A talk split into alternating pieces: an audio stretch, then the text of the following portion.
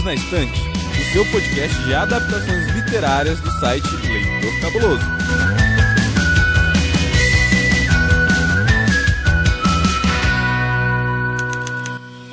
Olá para você que está nos ouvindo. Está começando mais um episódio do podcast Perdidos na Estante. Eu sou Domênica Mendes e todo dia eu acordo no mesmo corpo que já é difícil pra caramba. Imagina se eu ficasse salpeando por aí. Ia ser um desastre. Não ia dar. Não ia Afinal, rolar. não tá fácil pra ninguém, né? Tá sendo fácil, como diria o país Twitter. Gente, o que que tá acontecendo? Nossa, me lembrei da, da cantora, a Kátia, cantora cega, lembrando agora. Não está sendo fácil. Essa gravação também não vai ser fácil. E pela primeira vez aqui no Perdidos na Estante, diretamente lá do podcast Sabre na Nós, eu trago essa pessoa engraçadíssima, como vocês podem perceber, o senhor Marcos Moreira. Seja bem-vindo, Marcos. Olá, gente, tudo bom? Fiquei decidindo qual traje vir hoje, quando pelo menos tomei um banho pra ficar limpinho. E, cara, toda vez que eu via esse livro na livraria, eu pensava naquela frase do Alborguete. Todo dia você sabe qual é o complemento. Cri, cri, cri. Entendendo vários nadas, mas tudo bem. Boiamos na Ah, referência. Esse vocês podem comentar. Não pegou referência? Caraca, jura, vocês não conhecem o Alborguete, meus amigos? Todo dia tem uma merda! Tá bom? Então tá. Então vamos continuar. Eu estou ficando um pouco assustada. Minha mãe me falava, não vai gravar podcast com qualquer um por aí, Domênica. Mas eu falei, não, mãe, eu gosto de trazer pessoas pra Podosfera. É, então, não ouvi a mãe, é nisso É que dá. legal, eles são simpáticos, eles são gente boa. É inclusivo, é. Sim. Obrigado. E também, pela primeira vez aqui no podcast Perdidos na Estante, eu tenho a super honra de trazê-la, a rainha. Eu tieto muito essa mulher, tenho muito orgulho de tê-la como amiga. Seja bem-vinda, Lari. Com vocês, Larissa Seriani. Oi, gente. Na passarela. Eu sou a Larissa e a Domênica roubou a minha frase porque era basicamente isso que eu ia falar e agora eu não tenho mais o que falar. Você ia falar da, do quê? Da passarela? não, de, de tipo, já é difícil ter um corpo. Imagina se eu acordasse um diferente todo dia. Eu tô triste. Não fica triste, não. Você poderia estar triste em outros corpos hoje. Pensa por esse lado. Olha, tem dias que Não até prefiro. Seria difícil gravar esse podcast se tivéssemos com outros corpos. Seria. Também pela primeira vez aqui no Perdidos na Estante, porém não pela primeira vez no Leitor Cabuloso, está ele, senhor Fernando Sampaio, um de nossos padrinhos. Bem-vindo em casa agora, Fernando, a casa é sua. Oi, Edu, muito obrigado. Oi, eu sou Fernando Sampaio e todo dia eu queria acordar com o mínimo de autoaceitação que o A consegue. Ou AA. Essa é a parte complexa Nossa, desse, sim. desse É a parte podcast. complexa do, do português é que tudo é, É. gendered, né? Tudo tem gênero no português. A gente não tem como se referir ao A sem designar um gênero pra ele a. É, é, é. É, é, Então, esta pessoa, pronto, gente, pra vamos ela, tentar pessoa, esta pessoa. ele, isso. hóspede, ele ser, ela, simbologia, não sei muito bem. Ela Mas rouba. enfim, falamos de A, quem é A, falamos de todo dia, então, como vocês já devem ter desconfiado ou percebido, hoje nós vamos falar sobre o livro e o filme Todo Dia, do David Lefton. Então, aguenta aí um pouquinho que eu vou fazer uma breve sessão de recados e a gente já volta para a discussão.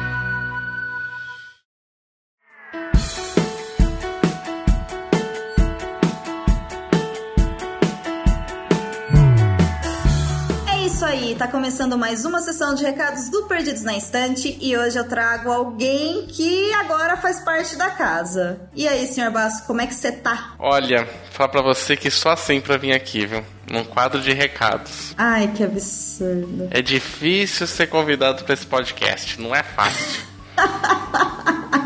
As pessoas moram na mesma casa e não conseguem se combinar pra gravar junto. É um absurdo isso. É um absurdo. É um prazer te receber aqui, é um prazer receber também todos os seus projetos no site. Eu espero que você esteja gostando desse passeio todo. E conta pra gente como é que tá sendo estar aqui no Leitor Cabuloso agora. Sendo bom, né? Agora que o Lucien foi embora. Que é ele que impedia, né? A compra do Leitor Cabuloso, né? Que o Leitor Cabuloso comprou o Covil Geek, né? Então, mas agora já juntou todos os sites, todas as coisas mesmo. Agora fica tudo mais, mais tranquilo. Beijo pro Lucien, então. Mas. Mas brincadeiras à parte, gente, vocês agora já estão carequinhas de saber, igual o Lucien, de que todos os projetos lá do Covilgin, que agora fazem parte da família Leitor Cabuloso. Então, por favor, acompanhe os projetos. E para todo mundo que vem lá do Covil Geek ou através do Covil de Livros, quais são agora as nossas mídias sociais do Leitor Cabuloso, Baço? Agora você pode encontrar o Leitor Cabuloso no Twitter, twitter.com.br Leitor Cabuloso, no Facebook, facebook.com.br barra Leitor Cabuloso, e no Instagram, como o Lucien gosta de falar, lembra? Eu não sei falar. Instagram. Instagram. Ai, que saudade dele. www.instagram.com barra leitor underline cabuloso. Inclusive, até falo do www porque essa semana eu descobri que sem o www não funciona o Instagram no PC. E... Oh, maravilha. É, pois é, o Instagram tá precisando dar uma atualizada ali. É isso aí, gente. Segue a gente, que aí vocês ficam por dentro de todas as novidades do leitor e também dos conteúdos do Covil de Livros. E conta pra gente, por falar em Covil de Livros, quinzenal, qual que foi o último Covil de Livros que saiu? Olha, o último Covil de Livros que saiu foi um Covil de Livros sensacional. Não só pela equipe que gravou, que eu gravei com três divas, Domenica Mendes, Larissa Siriani e Jana Bianchi, que me ajudaram a falar sobre o Alto da Maga José, da Paola Siviero. E foi assim, uma conversa sensacional. Puta que pariu, sabe? Muito bom conversar. Falamos sobre um alto que conta milhões de causos pelo sertão, do melhor estilo Supernatural. Supernatural no sertão. Tá muito legal, inclusive a trilha sonora. Mais fácil trilha sonora do mundo. Né? Só que não. Só que não. Esse vai ser o último que a gente vai lançar sobre livros esse ano. Vai ter agora no, em dezembro um especial que a gente vai fazer chamando os ouvintes quem for ouvinte do Covil de Livros e quiser participar, a gente vai falar um programa meio de retrospectiva dos, dos Covis que tiveram no, durante o ano. Então, quem que acompanha, acompanhou a maioria ou todos os episódios desse ano do Covil, a gente vai chamar pra gente fazer uma, uma avaliação de como é que foi, o que, que foi bom, o que, que não foi bom, o que talvez gostaria de fazer, esse tipo de coisa. Vai fazer um, um final de ano especial com os ouvintes. Olha, muito bom. É, então a gente tá procurando, ainda tá montando. Então se alguém estiver ouvindo aí e quiser falar, ah, não, eu quero participar, tipo, entra lá em contato com a gente, deixa aqui nos comentários, né? Adorei, adorei a ideia. Tenho planos também de quem sabe fazer algo similar para o Perdidos na Estante. Copiona. Não sei. É, tudo dependerá do mês de dezembro, não é mesmo? Aguardem, aguardem as emoções. E é claro, né, quem for ouvir e for comentar, não esquece de falar que o Covil de livros sobre o Altamaga José é o melhor porque eu tô lá. E é um fato. A pessoa, a pessoa tá assim, se sentindo Priscila Rainha do Deserto. Com certeza, quem me dera. Outro recado importante, o Lucas Ferraz e o Rodrigo Ramati pediram para avisá-los de que eles estão recebendo contos para aquela antologia do Reinventando o Monteiro Lobato. É, esse é o nome provisório. Aqui no post vai estar o link para dados oficiais, do que mandar, quantas páginas, como funciona.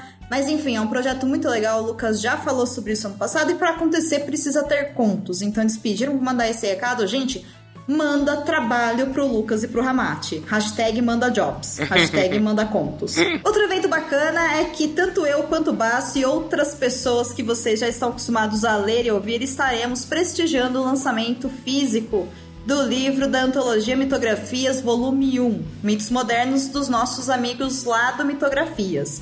Então, Basso, conta pra gente onde que vai acontecer o evento, que horas vai ser, onde que a gente se encontra, essas coisas todas aí. O evento vai ser em São Paulo, na rua Dr. Virgílio de Carvalho Pinto, número 47. É House of Wall. É um espaço lá que, tá, que o pessoal organizou para poder fazer o lançamento da mídia física agora. A gente tem o livro físico, é para quem leu a antologia na época que era só digital. Inclusive, aproveitando, tem cover de livro sobre Tintim. E vai ser agora nesse sábado, no dia 8. Vai começar às 13 horas, a 1 hora da tarde, e vai até às 22 horas pode ter certeza que vai ter um monte de podcasters, um monte de gente que trabalha com literatura, principalmente literatura mais independente, lá no evento. Porque, porra, foi uma antologia que ganhou prêmios, tá super bem feita, tá linda, tá maravilhosa, vale muito a pena ir lá prestigiar. Muito bem, então nos vemos sábado, dia 8, lá em São Paulo. Quem for lá, né, abraça a gente. Sim! Vai ter a Nilda, Nilda! Tem que gritar com a Nilda, gente. Beijo, Nilda. Lembrando, pessoal, aquele recado básico do podcast é delas. Estamos sempre recebendo novos episódios. Então, você, mulher, manda o seu episódio pra gente, que vai ser um prazer editar, trabalhar nele, publicar tudo na faixa, para que você possa ter o seu próprio podcast, ou pelo menos viver a experiência de ser podcaster. E para todos os colegas que têm os seus programas e que estão ouvindo esse recado, já mando logo a direta que em março de 2019 vai ter o terceiro ano da campanha. Uhul! Alguém está bem animado com isso? Nós já estamos trabalhando aqui na questão de organização para saber como que a gente vai melhorar esse ano. Então, a hashtag o podcast é delas 2019 vai rolar, então já preparem no seu calendário para ficar por dentro desse evento podosférico brasileiro tá bom? É só acessar lá o podcastadelas.com.br. E Basso, você sabe que esse episódio atrasou porque a gente saiu de férias, mas veja bem, ele existe é. e a notícia boa é que ele só é possível graças aos maravilhosos dos nossos padrinhos. E já que estamos em dezembro, eu vou aqui anunciar que não teremos apenas um Perdidos na Estante. Teremos com certeza dois Perdidos na Estante. E se tudo der muito certo, talvez tenhamos três perdidos na estante. O quê? Pois é, porque, eu não tô né, se eu atrasei... Nisso. É, então. Milagre de Natal, gente. Talvez funcione, não sabemos, mas vamos tentar. Então, antes de mais nada, eu gostaria de mais uma vez agradecer a todo mundo que ajuda a gente com o Padrim, né? Nós temos lá o Padrim e lá temos recompensas para todos os tipos de contribuição. E são as contribuições que estão pagando tanto o servidor quanto estão ajudando a gente conseguir a produzir o Perdidos na Estante e manter o leitor cabuloso no ar. Na Sim. verdade, é assim que funciona. Se a gente não tiver os padrinhos, a gente não vai conseguir nem ter o podcast, na verdade, não vai conseguir nem ter o site com o restante dos conteúdos. É... Porque é do padrinho que eu estou tirando dinheiro para pagar o servidor do site também. Eu esqueci de avisar lá atrás, mas aproveitando, atendendo ao pedido de uma das nossas novas madrinhas, que é a Melissa de Sá, maravilhosa diva da escrita fantástica brasileira. A Melissa me perguntou por que, que o Perdidos não estava no Spotify. E eu olhei e falei, é mesmo, por que não, né? Então, todos os Perdidos na Estante e automaticamente todos os Cabuloso Cast você encontra agora também no Spotify. Nossa, então acessa agora, lá. Agora daí, é daí pro mundo. Agora vai. então acessa lá também, caso você não tenha aí no seu agregador ou no site, você também tem essa opção de ouvir tanto os perdidos quanto os cabulosos cast no Spotify.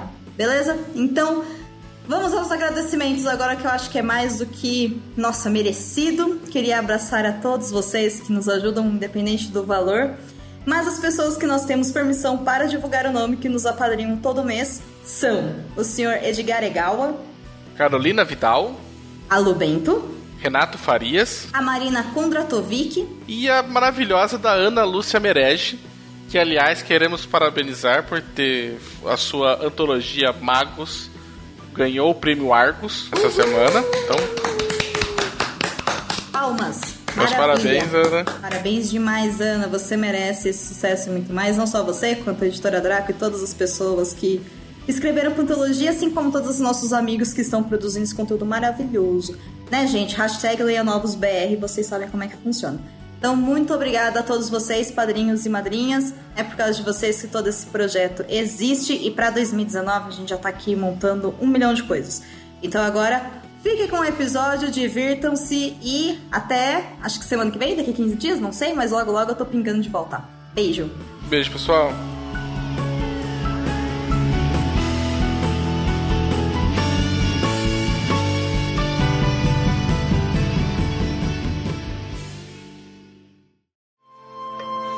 Todo dia ela faz tudo sempre igual e sacode às seis horas da manhã e sorri um sorriso pontual e me beija com a boca de orelha. Todo dia ela diz que é pra eu me cuidar e essas coisas que diz toda mulher. Diz que está me esperando pro jantar e me beija com a boca de café. Todo dia eu só penso em poder parar. Meio dia eu só penso em dizer não. Depois penso na vida pra levar e me calo com a boca de feijão. Hoje nós vamos falar sobre o filme e principalmente sobre o livro que se chama Todo Dia. Todo Dia é um livro que eu já comentei aqui com vocês, provavelmente lá no retrospectiva de 2014 ou 2015, foi uma das minhas indicações porque foi um dos melhores livros que eu li naquele ano. E aí, de repente, em 2018, bum, saiu o filme e eu estava esperando esse filme desde quando eu li esse livro. E eu não vou falar agora o que, que eu senti vendo o filme, porque não há necessidade, porque nós vamos falar agora sobre o livro. Então, Todo Dia foi escrito pelo David Levitan, ele foi lançado em 2013 aqui no Brasil pela galera Record. O gênero eu considero como de young adult, ou seja, livros para, entre aspas, jovens adultos ou qualquer coisa assim. Ele tem mais ou menos aí 280 páginas e o filme tem o mesmo nome, que é Todo Dia.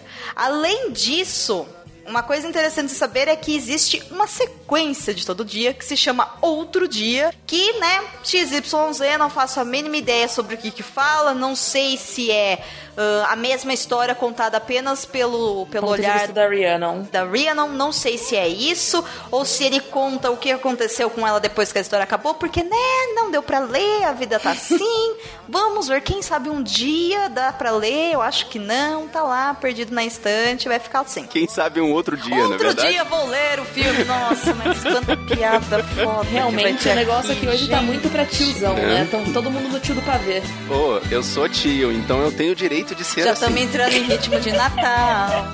É o Natal chegando, gente. Vai, vai acostumando o coração com as piadas do tio do pavê. Pra isso, né, de forma social, o Perdidos na Estante está te ajudando nesse processo de aceitação. Mas vamos lá.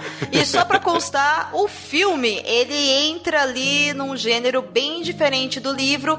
Ele já cai mais ali pra um drama, uma fantasia e, é claro, romance, embora o livro também tenha muito romance. E ele tem, felizmente, apenas 1 hora e 38 minutos de duração, sendo que mais ou menos os 5 ou 6 minutos finais são só créditos. Então, sim, são só três arcos de 30 minutos, iguais dos filmes dos anos 90. Bastou isso pra estragar o livro. Caraca, Marcos! Como diria o choque de cultura, ouve o que você tá falando, rapaz. Presta atenção no que você tá falando, que você vai chegar à sua conclusão sozinho. ok. Sozinho você vai chegar. Sai Mas daqui. enfim, vamos lá. Sobre o que que fala a obra todo dia. Por favor, Larissa Seriani, uma breve sinopse para nossos ouvintes. Não sei o quão breve eu consigo ser, tá? Então vamos lá. Todo dia conta a história de A, esse é o codinome desta entidade, que é uma pessoa que acorda todos os dias num corpo diferente. Essa pessoa não sabe a origem dele, dela, né? Não tem exatamente um sexo designado pra si mesmo, porque cada dia acorda numa pessoa diferente. É sempre uma pessoa da mesma idade, sempre alguém que mora próximo ali de onde ele tá. E ele tem exatamente 24 horas, né? Um dia inteiro pra viver como aquela pessoa antes de ser movido para o próximo corpo. Ele não tem controle algum sobre isso. Até o dia em que ele desperta no corpo do Dustin, vai pra escola como Dustin e conhece a Rhiannon, que é a namorada deste garoto, e acaba vendo alguma coisa de especial na Rhiannon, acaba decidindo meio que stalkear ela através das outras pessoas que ele possui ao longo dos próximos dias e vai desenvolvendo ali um relacionamento com a Rhiannon que é de uma certa forma impossível, porque afinal de contas ele nunca é a mesma pessoa por mais de um único dia. E aí tudo gira em torno desse relacionamento e do desses segredos, dessas condições de vida entre a e Rhiannon e enfim, né, o que que essa mudança de corpos acarreta para pros dois. Arrasou. É isso. e aí, tudo que a gente fala além disso, que é pra mim a parte mais interessante e louca, vai ser spoiler, então vai ficar pro próximo bloco, porque esse bloco aqui vai ser livre de spoilers. Então eu vou começar com uma coisa assim, bem básica, que é o seguinte. Como que vocês conheceram a obra, né? Primeiro vocês conheceram o filme ou primeiro vocês conheceram o livro?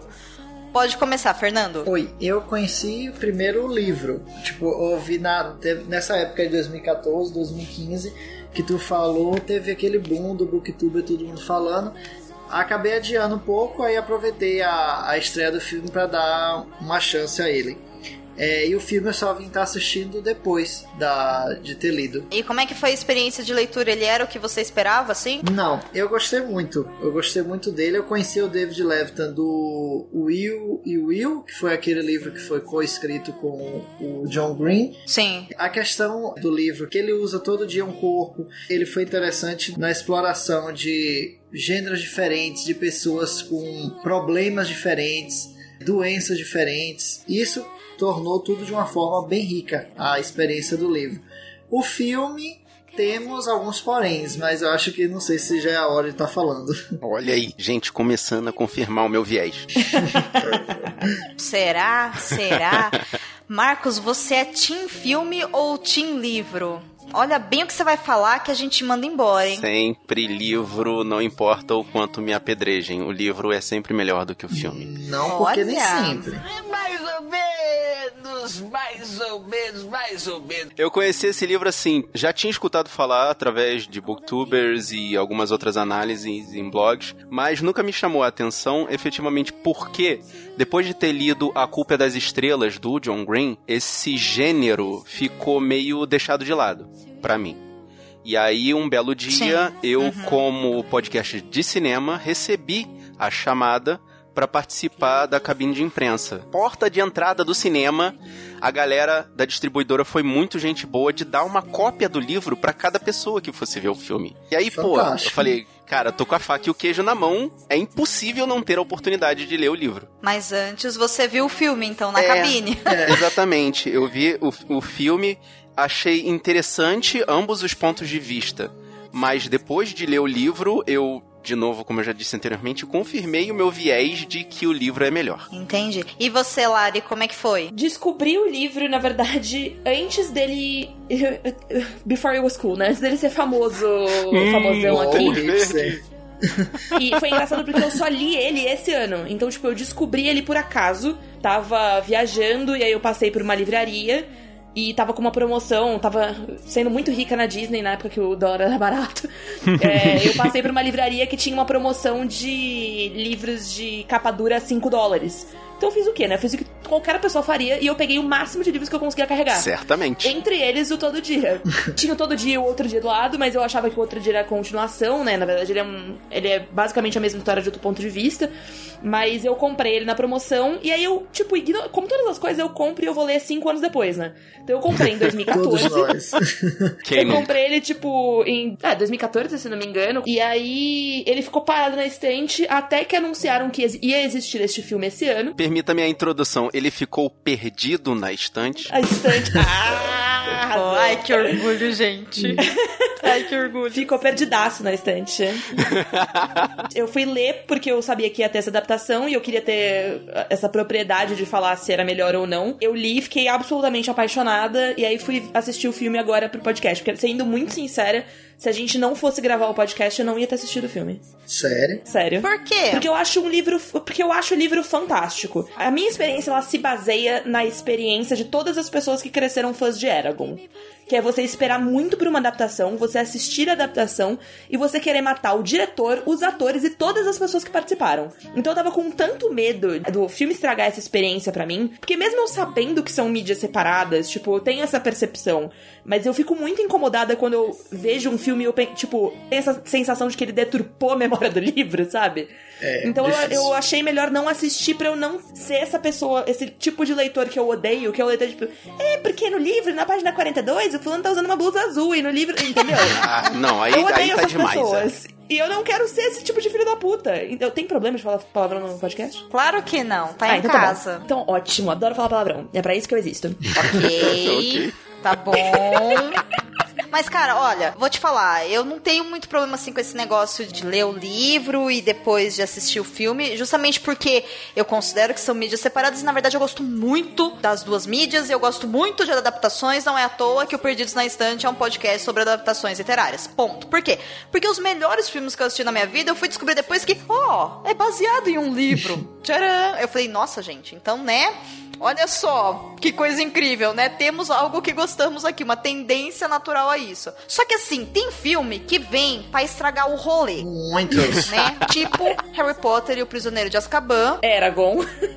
Eragon, meu Deus, cara. Eragon eu não li. Também eu não só li, nem assisti o assisti. primeiro filme e aí eu olhei e falei, ah tá, e foi isso. Nossa, o livro é tão maravilhoso, gente. Assim, eu te- queria tacar esse livro na cabeça de todo mundo. E ficar tipo, leia Não. porque é muito bom. Domênica, desveja Eragon e leia.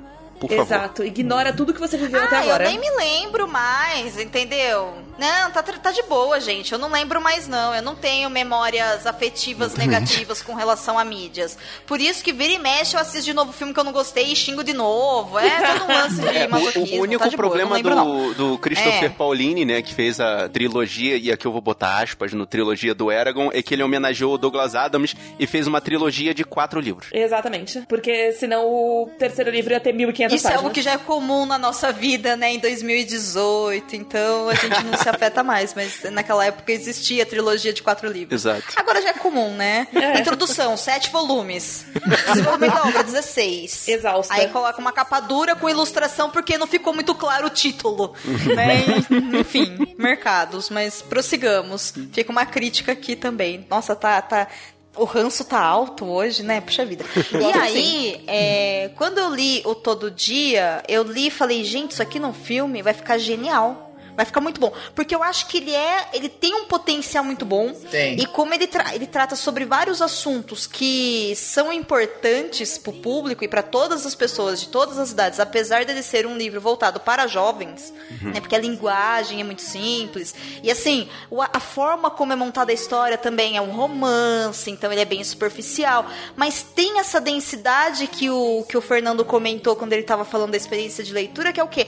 O A, ele às vezes entra, né? Ele assume o corpo de pessoas que passam por coisas absurdas, Isso. né? Dependentes de drogas, dependentes químicos, uma pessoa suicida, é, deficiente visual, pessoas em cirurgia. Então, assim, são experiências que por si só já trazem toda uma carga emocional e também pro corpo. E eu acho fantástica a forma como o David Levitan trabalha essas coisas. Tudo bem que ele, na minha opinião, tem um uma pessoa em específica que o Y entra que eu olhei e falei, o Levitan cagou e cagou e cagou no preconceito assim absurdo. Sim. Né? Que é quando ele entra no, no rapaz que é obeso. Eu falei, nossa, Levitan, você tava indo tão bem. É. Sabe, tem você tava indo tão bem, mas você cagou de uma forma que, olha, amigo, eu, eu nem tenho palavras pra dizer o quanto você está errado aqui. Mas, né, não rolou. Não rolou. O filme não é uma adaptação, é um baseado em. Então, assim, peguei esse livro, ó, que livro bom que vendeu um montão. Vou fazer um filme. Como? Pegando o nome e a ideia e cagando em tudo. Ele é livre, inspi- livremente inspirado em, né? Eu não sei se vai contar como spoiler, assim, mas eu acho que o erro, na verdade, dessa adaptação Uhum. é que ela é mais outro dia do que todo dia. Só que eles não fazem isso da maneira certa. É porque É. eu não li o outro dia, mas eu imagino Não, que também sim. não. Imagino que sim. Porque o princípio do outro dia é o quê? A mesma história, só que contada do ponto de vista da Rhiannon, que é basicamente o que a gente tem no, no, no filme. No filme. Aí é somente ela, né? É, Uhum. eu não li o livro, eu não tenho como dar essa, este testemunho aqui, mas o que eu entendi da adaptação foi que eles tentaram focar menos no A e mais em como é essa experiência pra Rhiannon, só que eles fizeram isso de uma maneira muito cagada. Aí é que eu começo a contrapor o livro com o filme. Se, me- se se vocês me permitem, tipo, eu não sei se vai entrar como um spoiler generalizado. Opa. Porque o filme é todo a Rhiannon. O Isso. livro é todo O A. O A. É, o filme faz questão de demonstrar as minúcias do dia a dia da Rhiannon. E aí o livro, obviamente, faz questão Sim. de dar a ênfase às, às fases do A.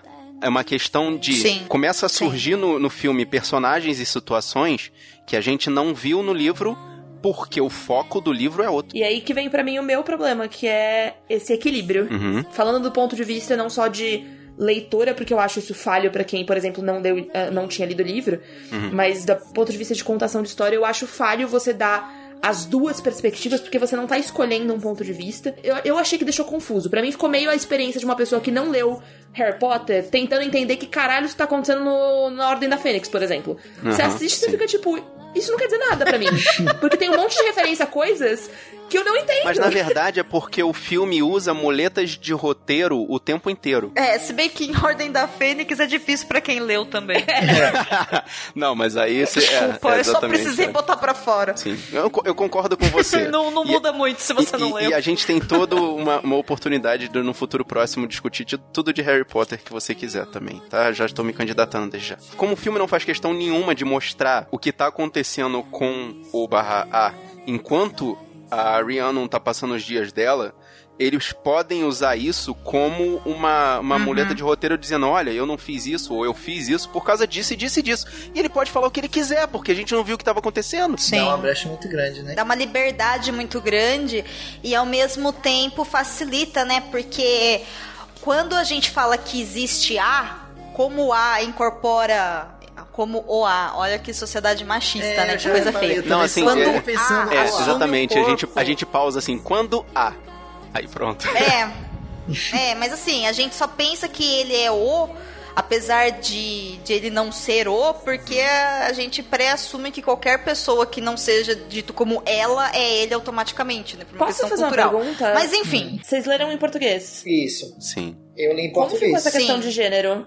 Porque português, português é uma língua que não tem como você Ficou escapar de gênero. exatamente Tudo tem assim. É. É porque a gen- é, na língua portuguesa a generalização é masculina, né? Assim, a- Exatamente, A, a- a tipo- representação do coletivo é masculina. masculina. então, Porque é a minha dúvida, na verdade, é com relação a, tipo, por exemplo, adjetivo, tipo, estou nervoso. Entendeu? Essa generalização ela é automaticamente masculinizada no português. Só que, Larissa, o livro, ele é escrito em primeira pessoa. Sim, mas mesmo assim. Assume o gênero do corpo que ele está. É isso que eu ia dizer. Ah, Entendeu? entendi. Então, quando ele tá numa mulher, é tudo no feminino. refere E quando feminino. está em um homem, é tudo masculino. Isso. Entendi. Então não, não fica, sabe, ah, ele acordou, tarará. Não. Acordei, então assim, assim, assim. Entendeu? Entendi. Eu fiquei nessa dúvida porque, como eu li inglês, eu não sabia, tipo, como isso tinha funcionado na tradução. Se eles tinham optado por um gênero, se eles tinham variado. Não, eu acho que eles foram bem respeitosos nisso.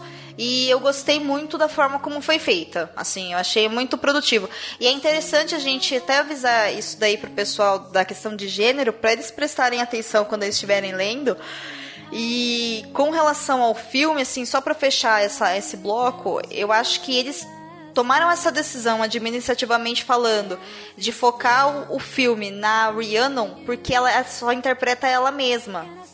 E quando a gente fala de interpretação de A, o que acontece? Eu tenho que ter vários atores e várias atrizes com um biotipo diferente, voz diferente, é, currículos diferentes, habilidades diferentes que vão ter que interpretar um- um- uma personagem, né? Um personagem que na verdade não existe. E aí, meu querido, e quando é protagonista também, tipo a Rihanna ou Justin, que volta a ser eles mesmos depois? Uhum. E eles não podem quebrar e fazer, eu faço A do jeito que eu quero e vem outra pessoa e faz de outro. Não, porque, porque A é um personagem. Então eu acho que até ficou mais fácil pra eles conseguirem focar. Né? Então que- eu acho que por isso que é focada na Rihanna. Eu tava falando das coisas do recu- dos recursos de roteiro pra facilitar o andamento do filme, quanto no livro existem personagens que ajudam o enredo a ser guiado. No filme, esse personagem que ajuda o livro é cortado. Ele é cortado porque, como eu Sim. falei, aquele negócio, o, o filme tem o ponto de vista da Rhiannon, então aquele personagem que ajudaria a, a se guiar no seu, no seu plano não precisa mais. Você não tá vendo a história de A, você tá vendo a história da Rhiannon. É a pessoal dela, né? Uhum, exatamente. É a jornada dela. Daí eu acho que até seria, seria interessante ver o, o- é, ler o outro dia pra saber como isso foi, como, como foi essa abordagem, né? Talvez fosse mais, seja mais semelhante ao filme e talvez faça a gente simpatizar um pouquinho mais com o filme. É, eu já pensei nessa hipótese também. Pode ser, gente, mas não faz sentido porque no livro a conta pra Rhiannon tudo que tá acontecendo com esse personagem que é cortado e no filme ele não existe. Quer dizer, ele existe, mas ele não existe no mesmo enredo dele. Uhum, uhum, É. sim. Ele é tratado como uma coisa dispensável. Eu fiquei decepcionado de ter lido a, a riqueza dele e não ter visto isso na tela. Eu absolutamente não lembro de quem vocês estão falando. Eu, só queria deixar isso bem claro. Também, tô aqui. A gente tá falando do Nathan. É, a gente tá Ah. falando do Nathan. A gente Ah. pode falar, tem uma pessoa que ele entra, lembra? Tem o Nathan, que também é um personagem muito importante, que acompanha o A tanto contra a Rhiannon, Uhum. né? Por motivos dos quais a gente não vai falar nesse bloco, vamos falar no próximo apenas. E ele é cortado. Ele aparece no filme, mas ele aparece só quando o A tem contato com ele e depois ele some. Mas no livro ele é uma das peças principais pro desenvolvimento do A. Isso é. E aí, quando verdade. eles cortaram do filme, não faz sentido porque a Rion não sabia do Nathan e sabia das coisas todas que estavam acontecendo. Então, na verdade, eles fizeram algumas mudanças porque o livro, pelo menos pra mim, na parte que aparece o Nathan, ele me entra meio que numa coisa assim, meio que de ação em determinado momento, É, sabe? é. Parece uma fuga muito louca. Embora não tenha tiro, bomba e correria, a impressão que me dá, assim, psicologicamente falando, é da luta com o A numa coisa meio assim É um de ação. confronto, né? É, que no ele tem. filme, a gente só tem um romance. Não, e o Nathan A é gente não tem os como... confrontos de A pra poder sobreviver. É porque, como A é um personagem que só tem um dia na vida de cada pessoa, o Nathan é extremamente importante, que ele é um evento na vida de A, Sim. considerando Também. que. Aí eu já tenho que começar a explicar as minúcias de como é que acontece a. a- Vamos pro próximo bloco então, né? É, mas assim, Nathan é um dos protagonistas, é isso. ó. Isso, E, isso. A, né, o A, a Rhiannon, o Justin, o Nathan são protagonistas. É isso. Basicamente a história é sobre os quatro, né, de alguma forma, todos sobre a visão do, do A, naturalmente. E aí depois entram outros personagens secundários que são muito importantes e tem aqueles outros lá que ele entra no corpo e sai só pra gente ter passagem de tempo, etc e tal. Mas vamos para a discussão então no próximo bloco com spoilers.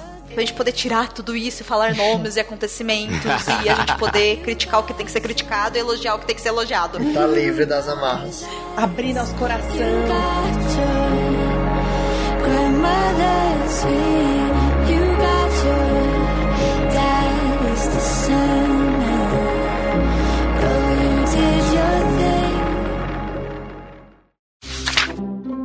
Ei, você quer encontrar um mundo secreto de adaptações literárias? Sim, mas onde? Perdidos na Estante.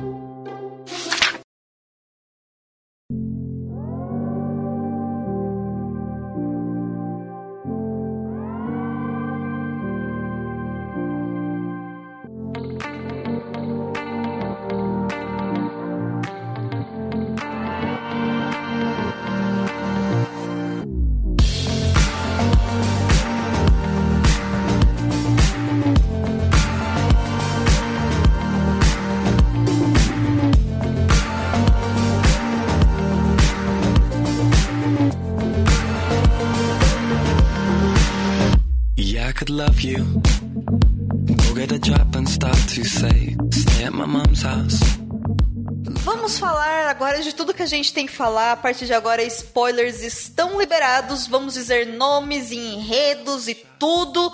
E é isso, e eu já vou começar falando que a minha maior decepção do dia foi assistir o filme todo dia.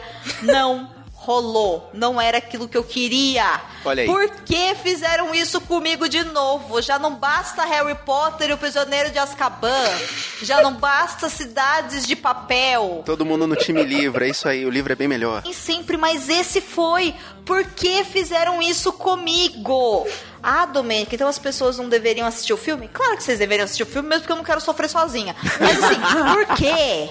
Entendeu? Por que fazer isso? Ué, pra saber que é ruim, ora bola. Se você tá. Se existe um filme, você tem que assistir pra saber que é ruim. Mas não foi assim tão ruim. Tipo assim, eu já vi algumas pessoas achando ele assim razoável. Tanto que a nota dele tá ali entre um 6 e um 7. Não é a pior coisa da última semana. A trilha sonora é boa. Isso é inegável. É. Ó, eu vou falar da parte que eu achei bom. Eu achei a trilha sonora boa. A fotografia esplêndida. Eu gosto da atuação deles. Eu gostei principalmente da atuação do de A, né? No geral, assim, acho que todos eles conseguiram manter bem quem é A, o que é um ponto muito positivo. Agora, uma É, coisa bom que me É, chamou a realmente atenção. man- manter a personalidade do A em tantos atores diferentes foi Sim, incrível. Mas uma coisa que me chamou muita atenção: a Rhiannon não ser padrão de menina magrela, esticada de ensino médio gostosona. Adorei. Assim, tudo bem que no livro também ela tem É, uma. isso é- ela tem isso é uma. ótimo. uma autoestima bem assim, frágil e tal, mas é porque ela tá também num, num relacionamento muito ruim. Mas eu gostei que a menina, né, não tem esse perfil de magrela, modelo e tudo mais. É. Curti. Adorei que o Justin. Justin é negro. Achei espetacular, porque no livro não fala isso. Adorei que trouxeram, assim, vários negros e vários, sabe, etnias e tal. Mas, né... Sim, um rapaz que houve é uma, latino, uma boa né? inclusão de etnias diferentes ali. tinha que foi ter, né? Afinal, o Sim. cara entra no corpo de qualquer pessoa, né? Se, se esse filme não tivesse diversidade, pelo amor de Deus, né? É. Não ia ter o que ia ter. Sim. A ideia é essa, É, né? mas não precisava ter cagado toda a história dos dois pra fazer isso. Então, né? É. Não deu. Enfim, é isso. Eu vou deixar vocês falarem agora. Pode falar. Quem quiser. Eu tô desgostosa da vida. Vou deixar vocês se digladiarem agora. Olha, preciso ser bem sincera, assim, que eu não achei o filme bom, mas eu acho que talvez porque eu tava esperando o pior, ele me surpreendeu de uma maneira até quase positiva, porque eu. A primeira coisa que me surpreendeu, na verdade, foi porque quando eu vi o trailer, eu tive a sensação de que eles tinham contado todo o filme. Tipo, eles mostraram Eu o filme o inteiro no trailer. É, Eu também não vi trailer Não vi exatamente trailer, porque eu tava vacinado nessa situação. Gente, trailer já é uma desgraça que eu tô evitando a todo custo. Eu evito sempre. O desse filme me deu a mesma vibe de quando eles fizeram o filme de Academia de Vampiros. Que foi aquele trailer assim, eles- parece que eles fizeram questão de, tipo, vamos divulgar o filme inteiro antes da hora, que é pra ninguém ter necessidade de assistir o filme. Então a divulgação parecia que ela era, tipo, baseada em mostrar o filme inteiro na- antes. E aí eu fiquei muito surpresa quando eu assisti e ele. Tipo, não se resumia só às cenas que eu já tinha visto no trailer. Tinha coisas a mais ali, coisas interessantes Tinha mais a mais. uma hora e meia, então, né, de filme. Ele me deu essa pequena surpresa. Exato. De enrolação. ele me surpreendeu positivamente, talvez também porque eu tava esperando muito pouco. Mas é como eu falei, pra mim foi uma experiência muito parecida com ver os filmes do Harry Potter, assim. Particularmente, eu não tenho como ter essa experiência, por exemplo, de filmes de Harry Potter, porque eu li todos antes de assistir. Mas meço, por exemplo, com a minha mãe. A minha mãe, a gente assiste os filmes de Harry Potter, tipo, pelo menos uma vez por ano vê todos. Nossa. Pra quê?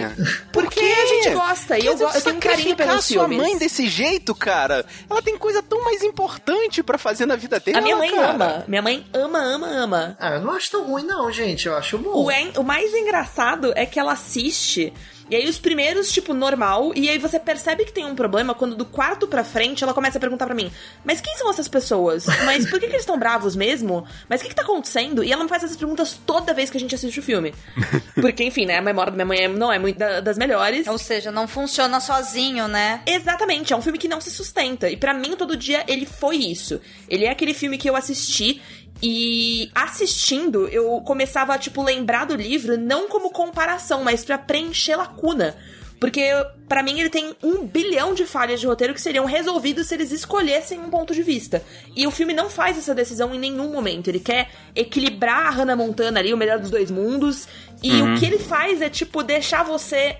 Tipo, se você não leu, você chega a um ponto que você tá assim: que caralho que tá acontecendo? Quem são essas pessoas stalkeando essa porra dessa menina? Isso ele falhou miseravelmente como filme, né? Sim. Não pode depender um do outro. É, esse aqui é o problema. Como eu recebi o livro na entrada do cinema, eu já fiz o plano de ver o filme e ler o Tá. livro. Então, o filme me deu uma impressão inicial não muito ruim, até porque eu não tinha visto o trailer. Deixa eu generalizar aqui, tá, gente? Me apedrejem o quanto quiser, mas essa é a minha vertente de pensamento. Eu já sabia que eu ia entrar naquele, naquela sala de cinema e ver uma comédia romântica adolescente. Sim, não, até aí É, adoro comédia que- romântica adolescente. Adoro. Sim, sim, Pago sim. todas. Sim, sim, sim. Nossa, Eu- eu não. pipoca, abraço os outros no cinema, tudo. Eu faço isso mesmo.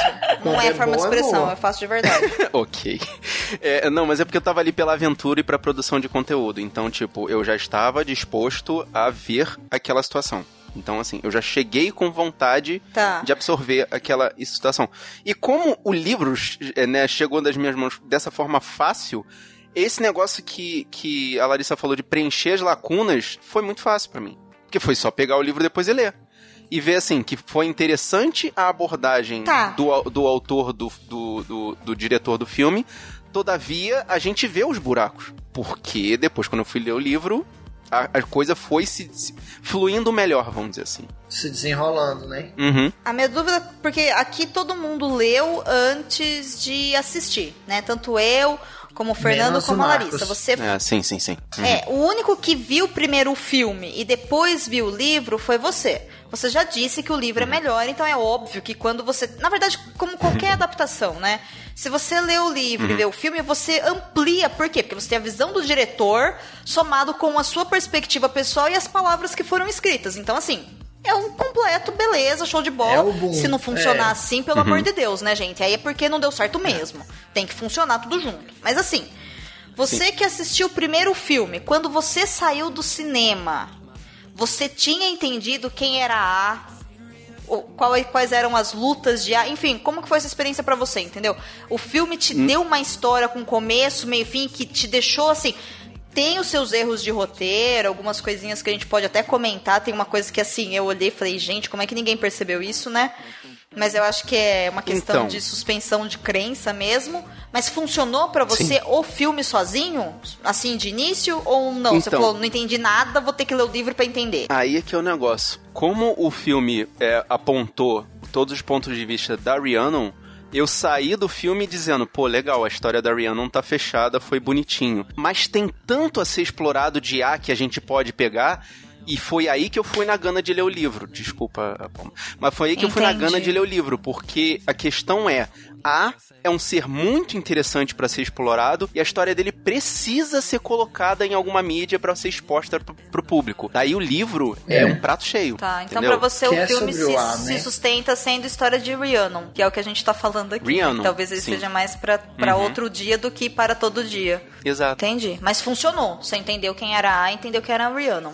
Então, beleza. Então o filme funciona. Sim, mas na verdade é uma, é uma para mim é uma história fechada em que, por assim dizer, um ser sobrenatural ajuda a Rhiannon a se entender, gera uma história que fica fechadinha e que se resolve de boas porque A ajuda ela a se resolver. Sim. Se esse era o objetivo do diretor, cumpriu o compromisso.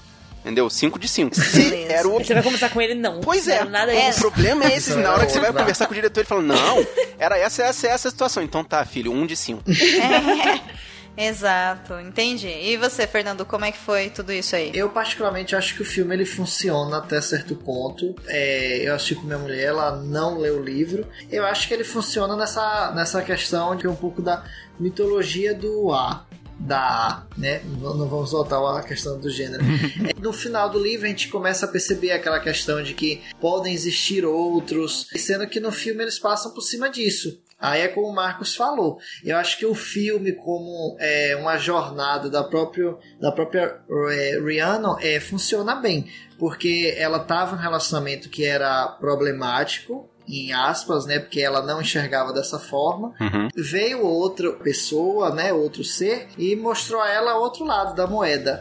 É, isso pode ter impulsionado ela positivamente e ela seguiu a vida dela. Então eu acho que dessa forma ele funciona. Agora, diretamente como, um- como exploração do próprio ar, como é, a complexidade, né? Fica meio aquém, fica raso. Uhum. Por mais que ele demonstre, tem a questão da, da moça que ela tem depressão, é, demonstra outras etnias, não é aquilo que, pode, que a gente sabe que tem no livro. Mas honestamente, pra mim não chega a ser assim drasticamente ruim, não. É, funcionou. Eu, eu- eu- vou esperar a Larissa passar mais considerações dela, porque eu, preciso eu preciso falar dessa cena da menina com depressão. Eu, eu, eu preciso, assim, meu coração está doendo por ela. A minha única, não, não a única, assim, mas pra mim a minha maior consideração com relação a- ao roteiro, que pra mim é o que faz com que esse filme não se sustente, pra mim é real essa coisa do ponto de vista, assim. Porque eu seria muito mais inclinada a aceitar essa. é, a, a maneira como eles conduziram o filme, se você não tivesse, por exemplo, se você não começasse o começar ok, assim, mas se você não tivesse tanto a presença do, do A acordando em corpos diferentes antes de você entender que caralhos que tá acontecendo. Porque você começa a ver essas pessoas é, que estão fora do ponto de vista da Rhiannon, porque todo o resto tá sob o ponto de vista dela. Você começa a ver a- essa galera acordando, você tem zero referência de quem eles são, zero referência do que, que tá acontecendo, zero referência de como eles são relacionados. Aí você começa a ver um monte de gente bizarra stalkeando essa coitada dessa menina. E aí, quando você descobre o que, que tá acontecendo, tipo, lógico, de novo, né? Não tem como ter essa perspectiva de quem não tinha lido antes, mas o, o meu ver foi tipo, foi uma explicação tardia, sabe? E, e ela pra mim funcionaria melhor se eu não tivesse essa referência antes de todas as outras pessoas, porque pra mim a do Justin ela é justificada. Eu entendo que a gente precisa desse começo dele acordando, dele não entendendo direito o que, que tá acontecendo, que é pra você entender que a personalidade dele normalmente não é assim. A gente vai ter essa quebra depois, talvez mesmo se não tivesse ficasse claro, mas eu acho que é importante você ter isso no começo. Mas quando você tem isso antes da explicação, pra mim você tá tipo antecipando uma coisa sem antecipar ela direito, sabe? Pra mim você quebra muito essa, essa questão de ponto de vista no filme, porque das duas uma, ou você me dá só o ponto de vista da Rhiannon, ou você me dá o ponto de vista de A, mas com mais informação. Porque a única coisa que a gente tem de A, além desses acordar de, né, descobrir corpo novo, você ter as explicações que ele dá pra Rhiannon depois. Então, assim, Então, pra mim é, é, daí que eu vejo a questão do livro explicar isso muito melhor, porque uma das melhores coisas É, Sim, porque porque é uma das melhores coisas que ele joga no livro e que a gente entende porque A é um invasor de corpos, por assim dizer. Então, ele explica no livro que ele tem o dispositivo do controle automático. Tipo, ele pode largar a mão do controle e a vida da pessoa vai. Porque a pessoa tem uma rotina. Jesus take the wheel. Então, a- a- essa, essa é a questão. A gente não sabe que ele tem um piloto automático no filme. Isso foi um tremendo no buraco. Eu fiquei uns 10 minutos aí sem entender o que estava acontecendo no filme. Até que ele trocou de corpo e explicou pra ela. é, Quer dizer, era necessário que ele parasse uma hora pra conversar com ela pra saber como funciona essa coisa de ar. Entendeu? Sim. Sim. N- não é que ficou feio, mas eles podiam ter feito uma abordagem menos afegão médio. Tá, eu entendi. É que talvez aí realmente seja uma questão de perspectiva de onde que eles focam a luz no filme e de onde que eles focam a luz no livro. Eles não, o David, o David no caso. Porque o que, que acontece? O livro, ele é, ele tem muito a ver, acho que com o autoconhecimento, desenvolvimento e até mesmo a aceitação de uma individualidade de- do próprio ar. Né? Porque até então, ele Sim. fala, todos os dias eu acordo em corpos diferentes, desde que eu me entendo por gente, é assim. Então eu aprendi que eu vou acordar, eu sei que não é pra muito longe, eu sei que até a meia-noite eu vou estar aqui, depois eu não vou estar mais. Né? Quando que Sim. ele começa, ou ela, enfim, quando que A começa a ter um desenvolvimento uma vontade de ser alguém, um indivíduo, né? Assim, com direitos de ir e vir, com querer criar sua própria história e tudo mais. Quando se aproxima de Rhiannon e se apaixona por ela. Então, todas as Exato. vezes Cria o conceito de propósito, né? Exato, então acho que isso também tem muito a ver com várias fases da vida da gente. É por isso que eu acho que assim, é espetacular a forma como ele trabalha isso na prática no, no livro. Mas no filme, né, como vocês mesmos já disseram de várias formas diferentes, a história é sobre a Rhiannon. O que assim, ah, ainda o Fernando ele disse uma coisa interessante que é a história de Rhiannon acaba no final do filme, né? E o, Fernan- o Fernando falou, não, o Marcos falou. Então eu saí de lá com a sensação de que a história dela tinha sido encerrada. Sim, mas a única história Então, que é encerrada mas no esse que é livro negócio. também é de Rhiannon, entendeu? Onde está o seu Deus? Sim, porque a vida dele continua, né? Mas o filme é pior, porque a- o filme passa a sensação de viveram felizes para sempre. Eu fiquei parmo, fiquei perplexo com a situação ali, entendeu? Tipo, fecha a história dela, ela encontra um relacionamento, se entende, se estabelece e viveram felizes para sempre. Não era bem assim. Temos uma pessoa Hum. chocada. É, Eu fiquei com essa sensação. Eu- Ele deixa alguém pra ela. É, não, inclusive acaba com o mesmo personagem do, do livro, muda-se a forma de fazer. Agora, tem uma coisa que no filme me incomodou demais, assim, mas demais mesmo, e eu acho que ficou até contraproducente com a questão do nome, que é o fato de que a consegue ficar no Isso, corpo isso da mesma pessoa por isso mais eu tempo. achei Porque aí eu péssimo. olhei e falei, vai tomar no nariz. Sabe que tá errado. Você chegou no meu ponto. Eu odeio Caraca. Aí, isso. cara, Eu também. Eu fiquei também, muito eu também. High five. puta. Eu, high five. eu achei assim, ó. Isso. A primeira High coisa que eu olhei e falei, hum, não tá legal, e é um buraco, mas é um buraco que dá pra aceitar, que eu comentei há pouco, é que no livro, pra conseguir conversar tanto com o Nathan como com a Rihanna, ele Isso. utiliza e-mails. Né? O que faz muito sentido Uhum. e tudo mais. No filme, vamos atualizar isso. Então eles conversam por SMS. Isso, e ela sabe o número dele de todos os dias, independente de quem ele acorda. Magia, chama do isso. Instagram, mas tipo, esse filme é patrocinado pelo Instagram, ok? É o meio, é. Eu achei legal, achei uma idiotice ele ter lá um Instagram e ficar postando foto de pessoas aleatórias, Eu porque eu falei, também, não faz eu sentido. também. Caraca, Mas tudo bem. o cara tem um né? perfil em que ele tira uma foto dele todo dia. Como- Gente, Quem não vai ele isso em algum momento, cara? Teoria das conspirações. É, não sei. O Anonymous tá, tá ocupado. Ou quem não vai querer processar, né? de Exato, tipo, você tá postando uma exato. foto minha sem autorização. Mas é que assim, no contexto do filme não Isso. importa porque não tem ninguém atrás dele caçando ele, né? Só tem no livro. Então tanto faz, entendeu? Como Uhum. ele tá na zona de conforto, Sim. é só um registro de memória, que é o que a gente faz com foto, é o que a gente faz com SMS mesmo, com e-mail, enfim. É só um Uhum. registro. Então dentro daquele contexto tá ok. E que aí acho que tem que relação com essa coisa da individualidade que a gente Sim, tava falando. então né? assim, o Instagram ainda, beleza. O SMS, eu olhei mesmo porque assim, depois de, de A Culpa é das Estrelas, todos O os filmes que são para jovens agora coloca, né? Aquele balãozinho escrevendo texto pra gente saber o que, que tá no celular. Aí eu olhei e falei, ai meu Deus, quando Cara, é que eles vão inventar outra coisa? Porque já faz um tempo, né, gente? Vamos inovar isso aí, Hollywood. Mas tudo bem. Agora, a conseguir ficar preso no mesmo corpo, eu olhei e falei, vocês estão muito de brincadeira com a minha face. Tipo assim, aí eu falei, ah, não. Ah, não, não, não, não, não, não, não, não, não, não, não, não, não, não, Isso não. foi chato mesmo. Eu lembro que na época eu fiquei. Já é, reclamamos com isso no. Robocop do Padilha, agora temos que reclamar disso em todo dia, não é verdade? A força de vontade É. faz o personagem conseguir as coisas. Não, gente! Sendo que, assim, é um negócio que, tipo, porra, ele convive com isso há 16, 17 anos. Filho da puta É. nunca tentou ficar no corpo de ninguém. Exato. Só agora que ele descobriu que ele consegue. É, e aí também consegue tem isso. primeira Sabe que é. No livro é legal, No porque ele livro, fala ele que- fala que que ele, ele é tenta, arrancado né, ele não força do consegue. Corpo. E diz que dói muito, é. por isso que ele não É. fica acordado mais, porque ele sabe que vai sentir muita dor se passar da meia-noite e ele continuar naquele corpo acordado. Então é muito Pois legal é. ver isso. Não, mas no filme ele fica. Mas eu, ao mesmo tempo, eu entendo por que, que eles fizeram essa decisão. Por preguiça. É, porque eu acho que tem Preguiça. essa. Tipo, não só por preguiça. Eu entendo por que, que eles tomaram essa decisão, porque pra mim, no meu ponto de vista, eu acho que tem a ver com, com mostrar opções e com humanizar a figura de A. Porque você não tem essa humanização, porque você não tá no ponto de vista Certo. né, de A especificamente, você só tem atra- através das falas. Então você precisa dessa, de- dessa humanização, de- desse despertar, que na verdade no livro já tem, esse personagem sempre teve, mas você precisa desse despertar de tipo. Este corpo não é meu. E essa vida que eu tô roubando não é minha e eu não tenho direito algum sobre ela.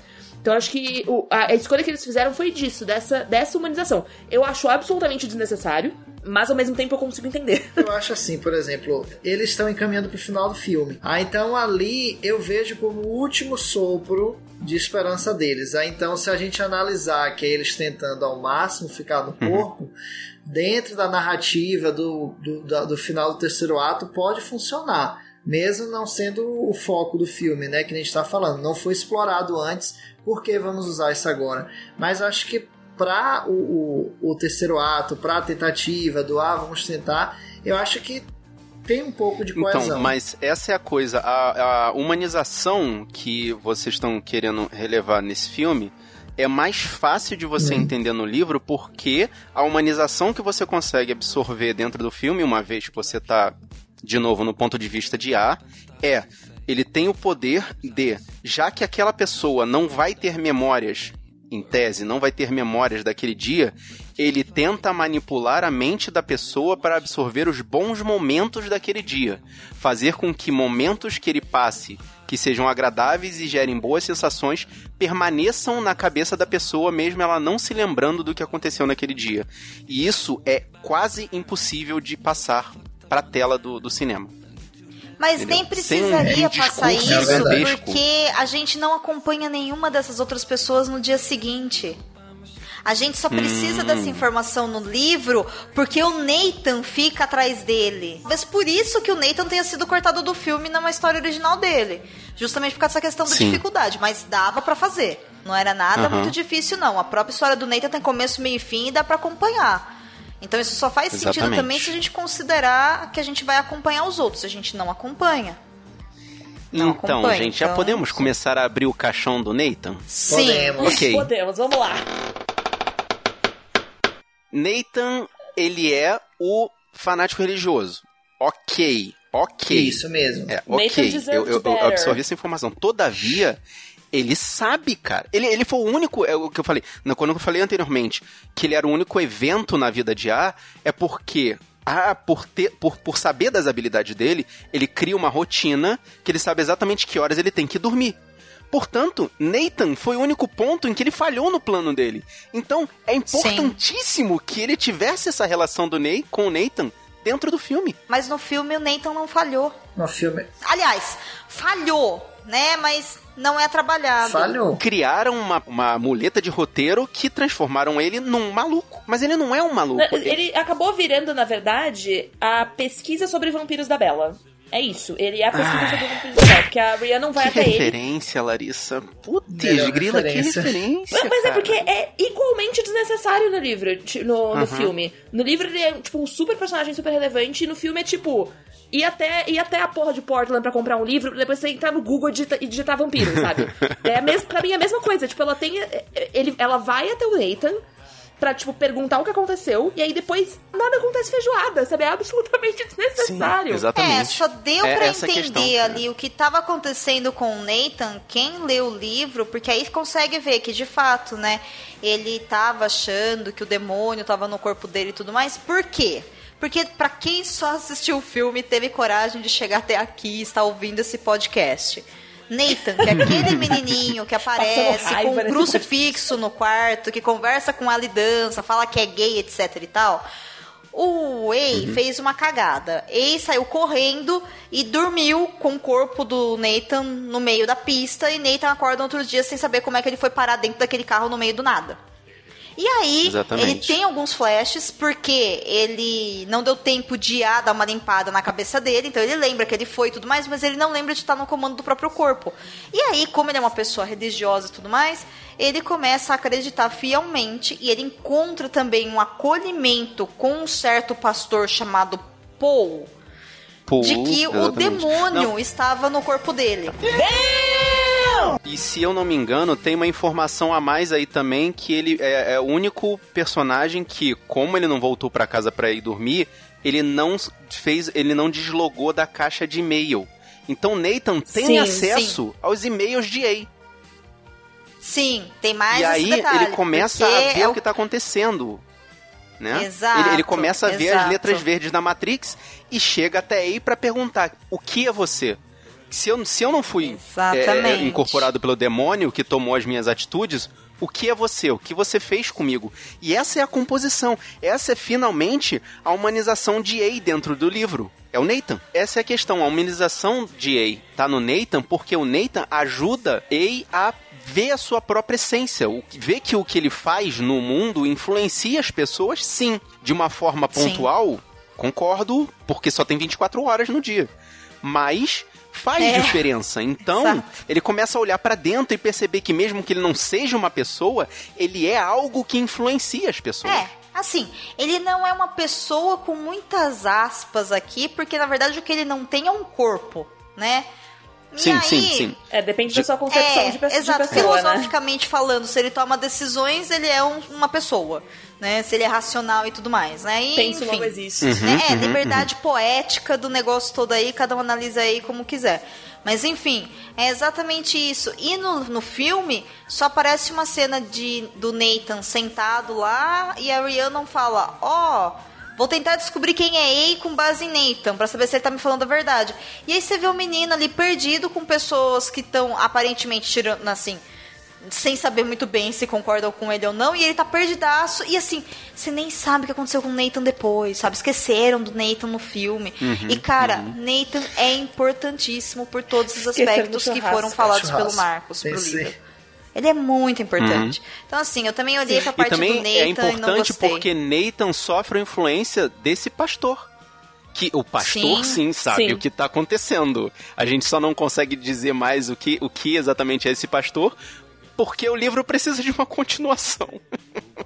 E vocês acham que o pastor é uma, uma pessoa, um, um hóspede, enfim, um hospedeiro, né? Como, como é, o pastor é um hospedeiro. Com Eu certeza. acho que sim. Igualmente Uhum. ele. É, vocês Mas a, acham? resta saber o que é o que é o outro Ei, porque existe outro Ei, gente. Tem outro, ele não é único. E isso também enche ele de esper- ele, desculpa o ele, mas você entendeu? Enche Ei de esperança, porque Sim. não é o único. Existe alguém que pode explicar pra ele o que tá acontecendo. Mas vou falar que eu não quero explicação, não.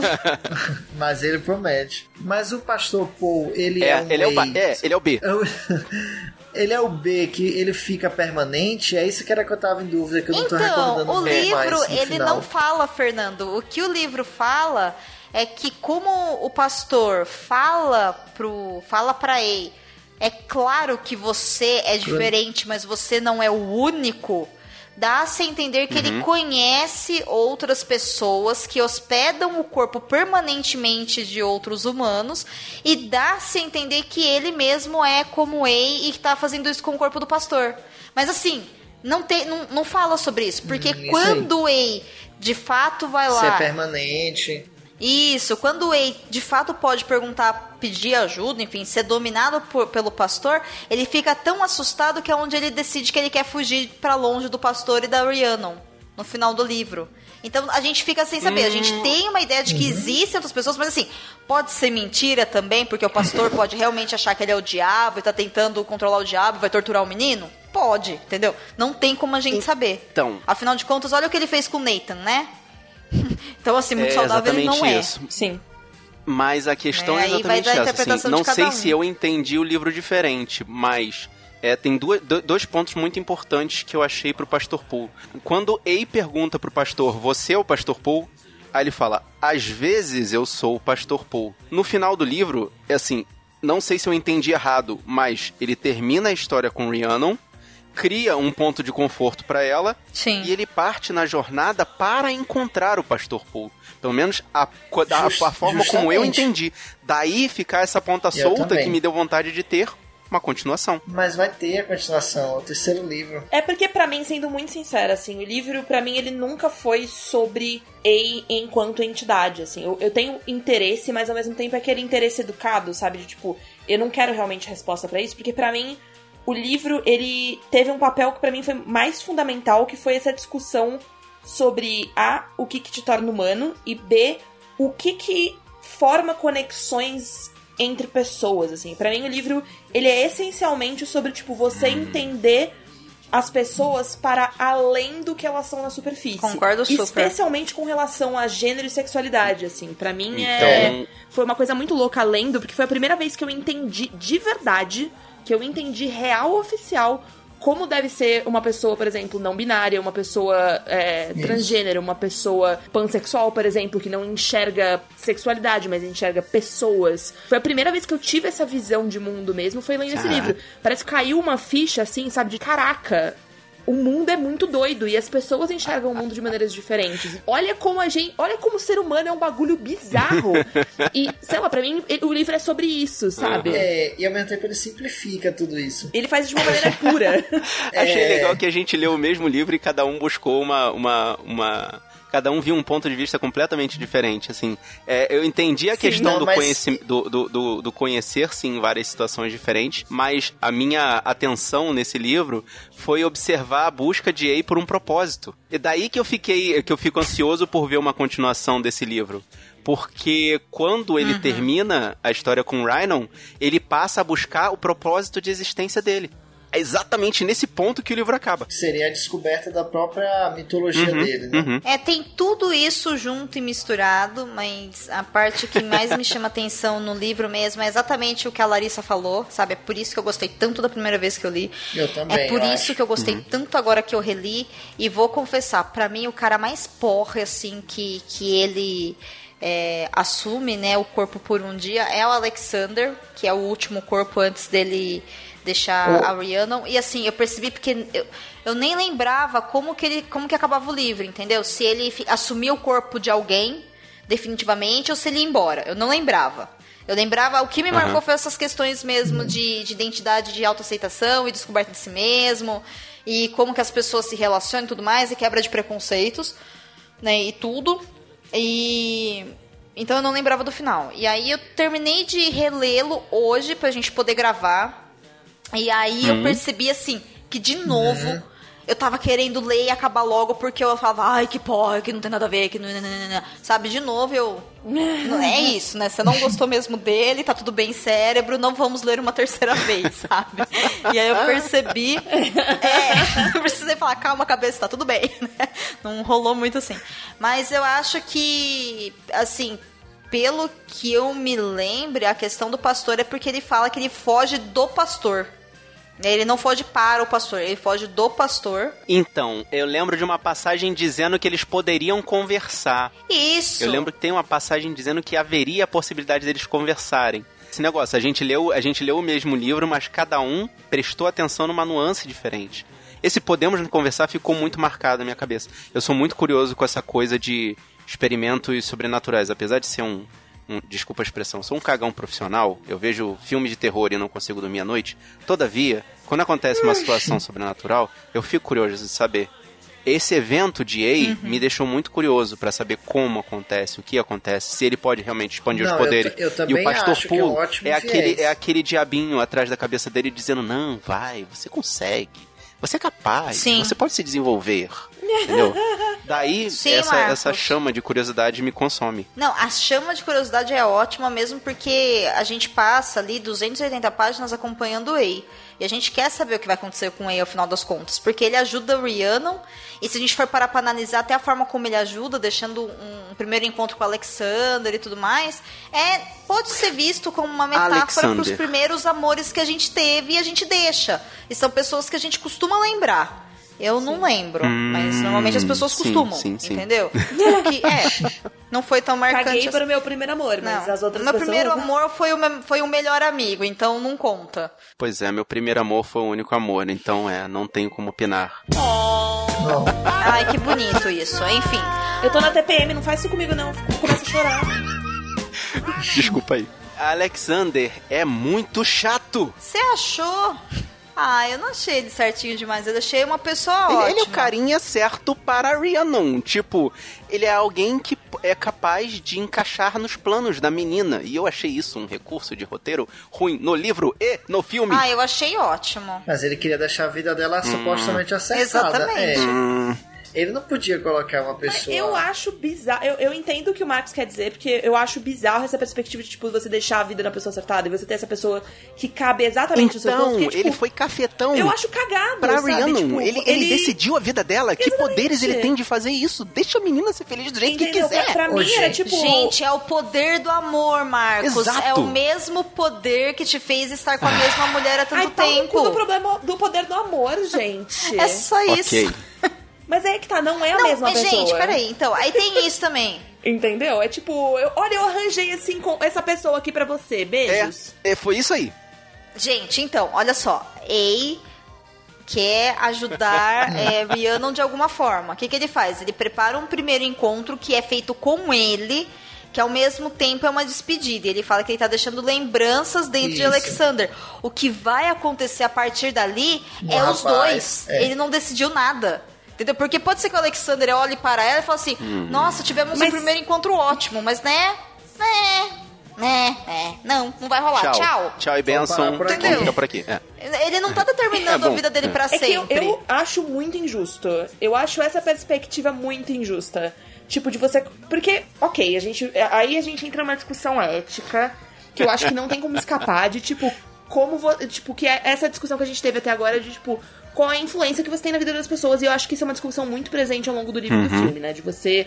Você não tem como decidir certas coisas pelas pessoas e ao mesmo tempo você não tem como se isentar de certas decisões. Como é o caso da menina lá suicida, né? Acontece Sim. isso em vários momentos. Eu acho É. que nesse caso em específico, eu acho mais injusto porque é que aí depende, né? Eu não lembro, eu não lembro dessa parte no filme, no livro, mas no filme a impressão que dá é tipo eu porque tem toda a coisa dele ficar no Alexander mais tempo e eles desenvolverem um início de relacionamento. E aí ele tenta vender essa ideia de tipo, olha, eu tô indo embora, mas o Alexander é esse cara ótimo que gosta de você e ele tipo é basicamente Exatamente. eu. Você fica tipo, cara, não era com o Alexander que ela tava se relacionando É. até agora. Ela, você tava no corpo dele, mas assim, é, é tipo uma carapaça. E a pessoa que tá aí dentro teve zero poder de decisão sobre as coisas que aconteceram até agora. Você, tipo, usou ele Sim. durante alguns dias. E aí você vai embora, vai deixar lembranças de uma coisa que não aconteceu com essa pessoa. E você tá dando pra eles a responsabilidade de, tipo, vai lá e continua. E por isso que pra mim o final feliz me deixa puta. Porque, tipo, você tá me vendendo uma ideia de um relacionamento que não existe, sabe? Você, tipo, atrapalhou a amizade desses dois filhos da puta. Você. Eu tô ficando É, revoltada. como não ficar Não, vendo o que eu- o filme eu- faz com as pessoas? começo de relacionamento que não existe, entendeu? Concordo Sim. plenamente com você, considerando que a sopinha psicológica dele é diferente da sopinha psicológica de Ei. Ele enfiou uma ideia na cabeça dele, Sim. porque no livro mostra que ele é capaz de influenciar. Aquele negócio que a gente já tinha conversado antes, eu não vou voltar pra isso, desculpa. Mas ele é capaz de deixar uma impressão na cabeça de Alexander de que o encontro com Rhiannon foi legal, Portanto, vamos ao segundo encontro. E aí vem aquela questão: este encontro foi legal pra você sobre qual perspe- perspectiva? Se Então. você tivesse marcado esse encontro, Alexander, você teria feito dessa forma? Te- tipo, teria sido bom? Porque a gente não tem como saber. Não tem. Impossível. E pra mim é onde quebra, onde caga essa parte, entendeu? Eu acho que ele só preparou um terreno. É, no filme, não. o que eu penso assim, o que foi adiante. É que pra mim é tipo assim, imagina só, você tem uma irmã. E aí a sua irmã ela é parecida com você e ela é muito legal, mas ela não é você. Aí, tipo, você tá interessada nesse cara, mas você não consegue chegar nele. Aí ela vai ter um primeiro encontro com ele, que é baseado única e exclusivamente na experiência dela. Mesmo ela estando vendendo o seu peixe, é ela saindo com ele, e depois fala, olha, eu já preparei o Assim, terreno, ó, pera um pouquinho. vai." Pera, pera, pera, pera, pera, pera, pera, é porque pera, você pera, tá pera. querendo ser bem delicada, Larissa. Não, não. O que ele fez foi cafetinar o Alexandre. Sim, foi. Mas assim, vamos lá. Na, na Eu pers- acho, eu acho meio pesado. Achei também, mas foi isso. Mas assim, ó, va- vamos analisar só. Não vamos pegar se é filme ou se é livro, porque aí também a gente vai entrar numa questão de diferença de dias, né? Como é um dia só, tirando, é claro, a pessoa Sim. que. Ó, a pessoa que se drogava, o fato de ele não ter usado droga naquele dia não limpou a pessoa para o resto da vida. Só manteve aquela pessoa longe das drogas por um dia, ponto. Sim. Agora, a menina que ele falou, pediu ajuda pro pai pra ela não se matar, tudo bem. Talvez ele tenha ajudado ela, mas não dá pra saber. Ela assim, se a gente sabe que ela, que ela teve ajuda, a gente não sabe se funcionou. Não, ele liga Entendeu? Ela não volta no final e fala, No ela é uma livro, sobrevivente ele volta ou ela a tentar morreu. contato com a menina. Não existe uma impressão exata, todavia parece que está tudo bem. E Isso é porque a gente tá vendo que tudo nesse livro são flores e ninguém morre. Né? Então a gente espera que ela não morra. Sim, Mas não existe sim, uma também, linha também, que fala também, que ela não se concordo. suicidou. Tá? Não existe uma certeza disso. É uma Aham, esperança sim. Quando ele faz isso em um dia com Uhum. o Alexander, é exatamente a mesma coisa que ele passa um dia no corpo de qualquer pessoa. Porque se ele come, sei lá, uma balinha, e aquela pessoa não comeria talvez aquela balinha. Por quê? Porque aquela pessoa não é ele. Eu sei disso. Só que assim, ele criou ali uma possibilidade de Alexander e Ryan não se encontrarem. Para a perspectiva de Alexander, talvez não seja tão ruim, porque vai caber a ele descobrir desenvolver um relacionamento com ela se ele quiser. Contudo, para a perspectiva de Rhiannon, ele está muito errado. Nisso eu não tenho o que discutir. Por quê? Estou aqui no primeiro encontro com você. Agora, Rhiannon, eu estou indo embora e você vai ter o Alexander que ele é perfeito pra você, tá bom? Beijos, mas eu te amo bastantão. Puta que pariu. É primeiro amor, tá ligado? E aí eu olho e falo, não, não é legal. Mas não, n- n- nesse, no livro eu consigo te explicar. No filme eu realmente acho que é exatamente o que você falou. Mas é esse negócio da impressão. Ele, ele, fa, ele, ele deixa uma impressão na cabeça do Alexander de que ele teve uma sensação boa de estar com a Rhiannon. Então, ele vai se sentir confortável em se aproximar dela. E a partir daí, eles vão se, se conhecer, se entender e, caso dê tudo certo, ter um relacionamento. Mas ele deixou essa impressão de que estar com ela é uma coisa confortável pra ele. Sim. É essa a impressão que ele deixa na cabeça dele. Ele, ele já, como você falou, preparou o terreno pra deixar a coisa confortável pra eles se aproximarem. Mas realmente é uma É uma tábula tábula rasa. rasa. É uma tábula rasa muito bem preparada? É. Mas é uma Mas mesmo rasa. no filme, a gente não tem como saber se dá certo. Porque quando ele olha pra Rhiannon, que eles estão abrindo o armário, ele só fala, o seu sorriso é bonito. E fala, nossa, eu lembro que eu te beijei horrores. E nossa, nós fizemos super amores. Vem cá, meu amor. Entendeu? Então assim, gente, ele não lembra de tudo. Eles são adolescentes, entendeu? Se ele lembrasse, já teria Uhum. pulado em cima dela, por mais legal que ele seja, entendeu? Então assim, ele não lembra. Uhum, Mas eu concordo que assim, se eu fosse a Rhiannon, eu ia falar, beleza, eu espero que você nunca mais consiga entrar no corpo de ninguém, só de uma meba. Tchau. Vai tomar no sabe? Porque não se faz isso. Mas assim, é romantizado. E que, situa- Sim. que, que eles poderiam fazer numa situação dessa se o cara não tem opção de ficar no meu corpo, entendeu? Então assim, aqueles problemas que não tem solução, então a gente aposta no drama porque precisa acabar a história. Entendeu? Porque não tem solução por causa deles, realmente não tem. Então, mas essa é que é a coisa. Ele falou pra ela que, já que não tem solução, vamos deixar solucionado, né? Aquela frase clássica do se não tem solução, solucionado está. E ela- ele falou pra ela, olha só, eu vou embora, entenda, isso é inevitável, viva com isso, ultrapasse essa barreira e viva a sua vida. Sim. A gente sabe que não é desse jeito, é daí que a gente tem tanto adulto problemático nesse mundo, entendeu? Mas é basicamente o que ele fez com ela. Sim, sim. Bom, vamos para as notas? De 0.5 selos cabulosos para o filme, para o livro. Acho que nós já temos aqui um vencedor, mas vamos lá. Então, senhorita Larissa, De 0 a 5 selos cabulosos, qual que é a sua nota para o filme e para o livro Todo Dia e por quê? Para o livro eu dou 4.5 selos. Eu daria 5, mas eu tenho, como a gente bem mencionou lá no começo, tem graves problemas com a enorme taxa, taxa de gordofobia naquele momento em que ele entra no corpo do garoto obeso. E isso estraga uma boa parte da, da minha percepção. É, pro filme, eu vou dar aí uns dois pontos. Então vamos jogar pra três selinhos, porque eu acho ele decente, mas não acho, assim. Não é bom. bom ele é Você ok. viu essa hesitada? Gente, Não essa hesitada vai ao ar sem edição, que é pra vocês sentirem o que a gente sentiu. Então se ficou 20 segundos em branco, foi ela mesmo que fez. Eu não aumentei, juro. Momentos de tensão. É pra Sim. deixar todo mundo esperto. E você, Fernando, notas de 0 a 5 seus cabulosos, qual que é a sua nota para o filme e para o livro? Pro livro também eu dou 4.5. Eu acho que ele explora bastante é, diversas vidas. Eu acho que a- tem tudo pra pra só melhorar é, a questão da, da mitologia. Eu gosto de como deixou em aberto.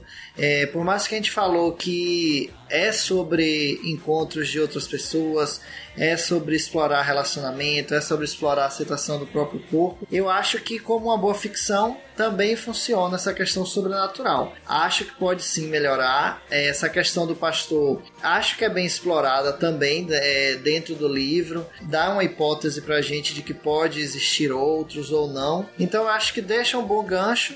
E sobre o final, é, como a gente estava conversando, é, na minha visão, eu acho que ele fez o que ele podia de melhor para ela, mesmo não sendo o que seria eticamente correto.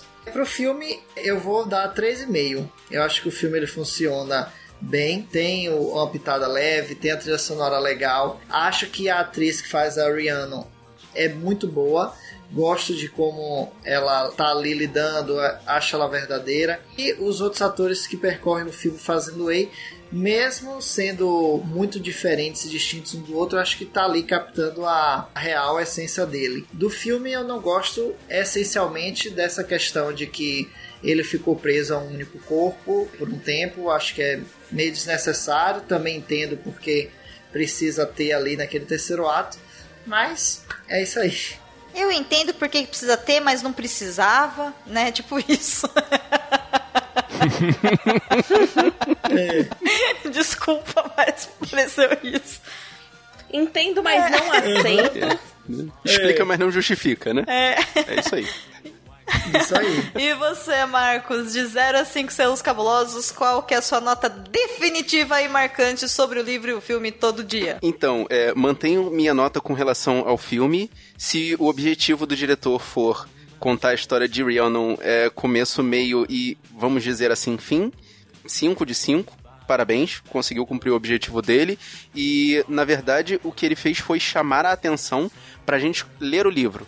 Faltaram informações que, na verdade, na minha mão foram jogadas com muita facilidade, mas pro leitor que tá buscando informação é muito interessante ir ao livro para entender um pouco mais do que tá acontecendo. Todavia, o ponto de vista da Rhiannon deixa a coisa mais fácil para jogar na tela o que tá acontecendo dentro do livro. Caso não seja esse objetivo, é um de cinco pro filme. Então eu mantenho as minhas notas que eu falei durante a nossa Nossa. discussão. E quanto ao livro, vou dar quatro de cinco selos porque realmente eu gostei da forma como ele se comporta dentro de cada corpo, menos com o menino gordo, e eu concordo com todos os pontos de vista que vocês levantaram aí.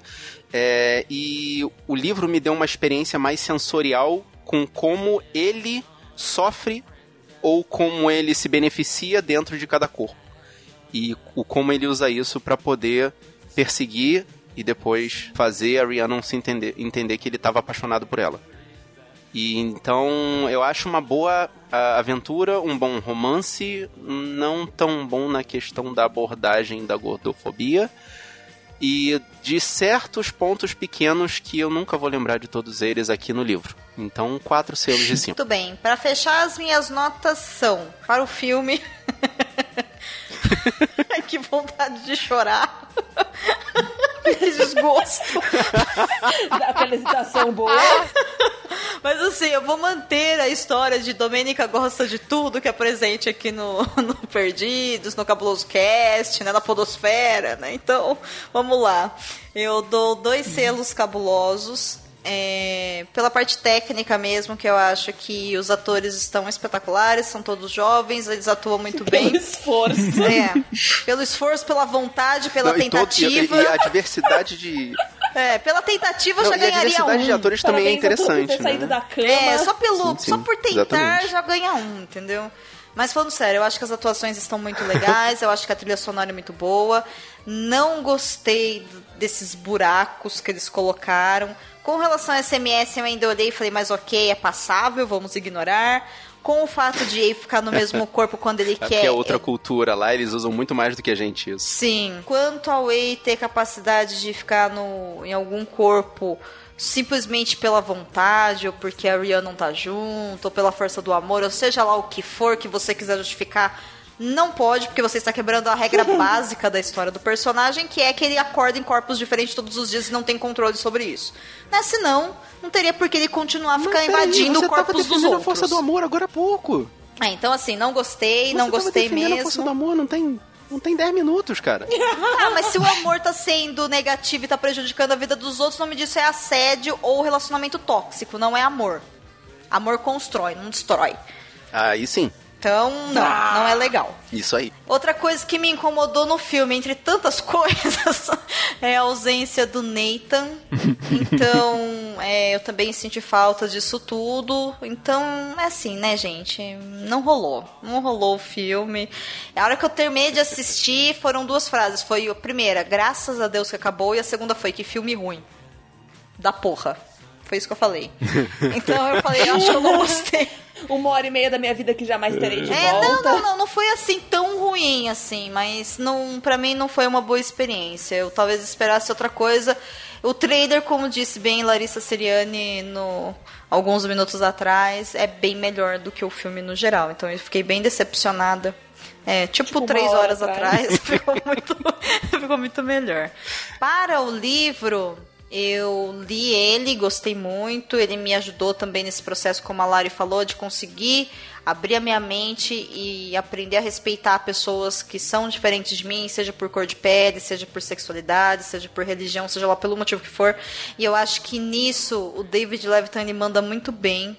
Né? Não sei o porquê que ele gosta de trabalhar esses assuntos, mas assim, incrível, cara. Continue fazendo isso. Eu sei que você não vai ouvir, mas enfim, continue lendo livros dele. Então, se vocês quiserem saber mais sobre essas coisas.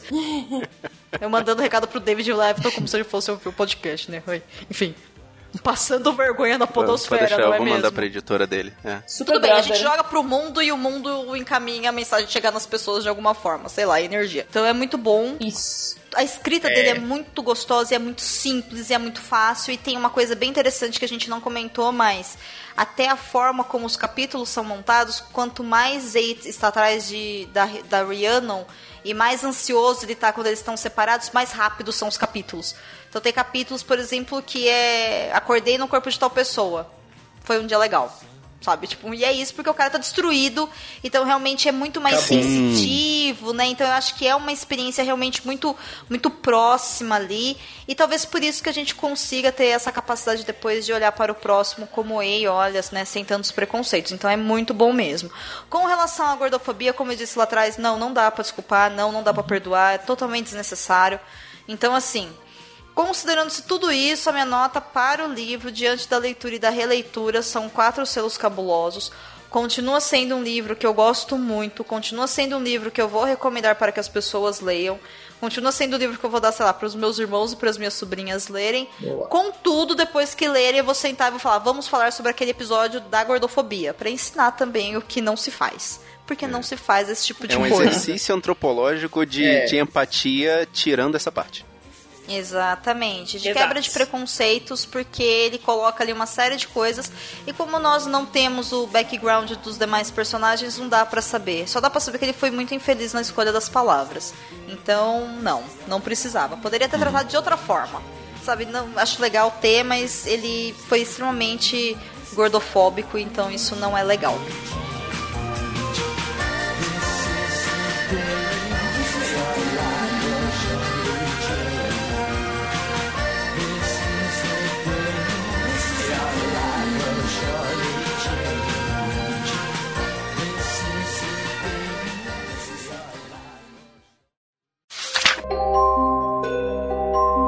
Sabia que tem livros, filmes, boxes, séries e todo um maravilhoso mundo de literatura? Você pode encontrá-los no Perdidos na Estante.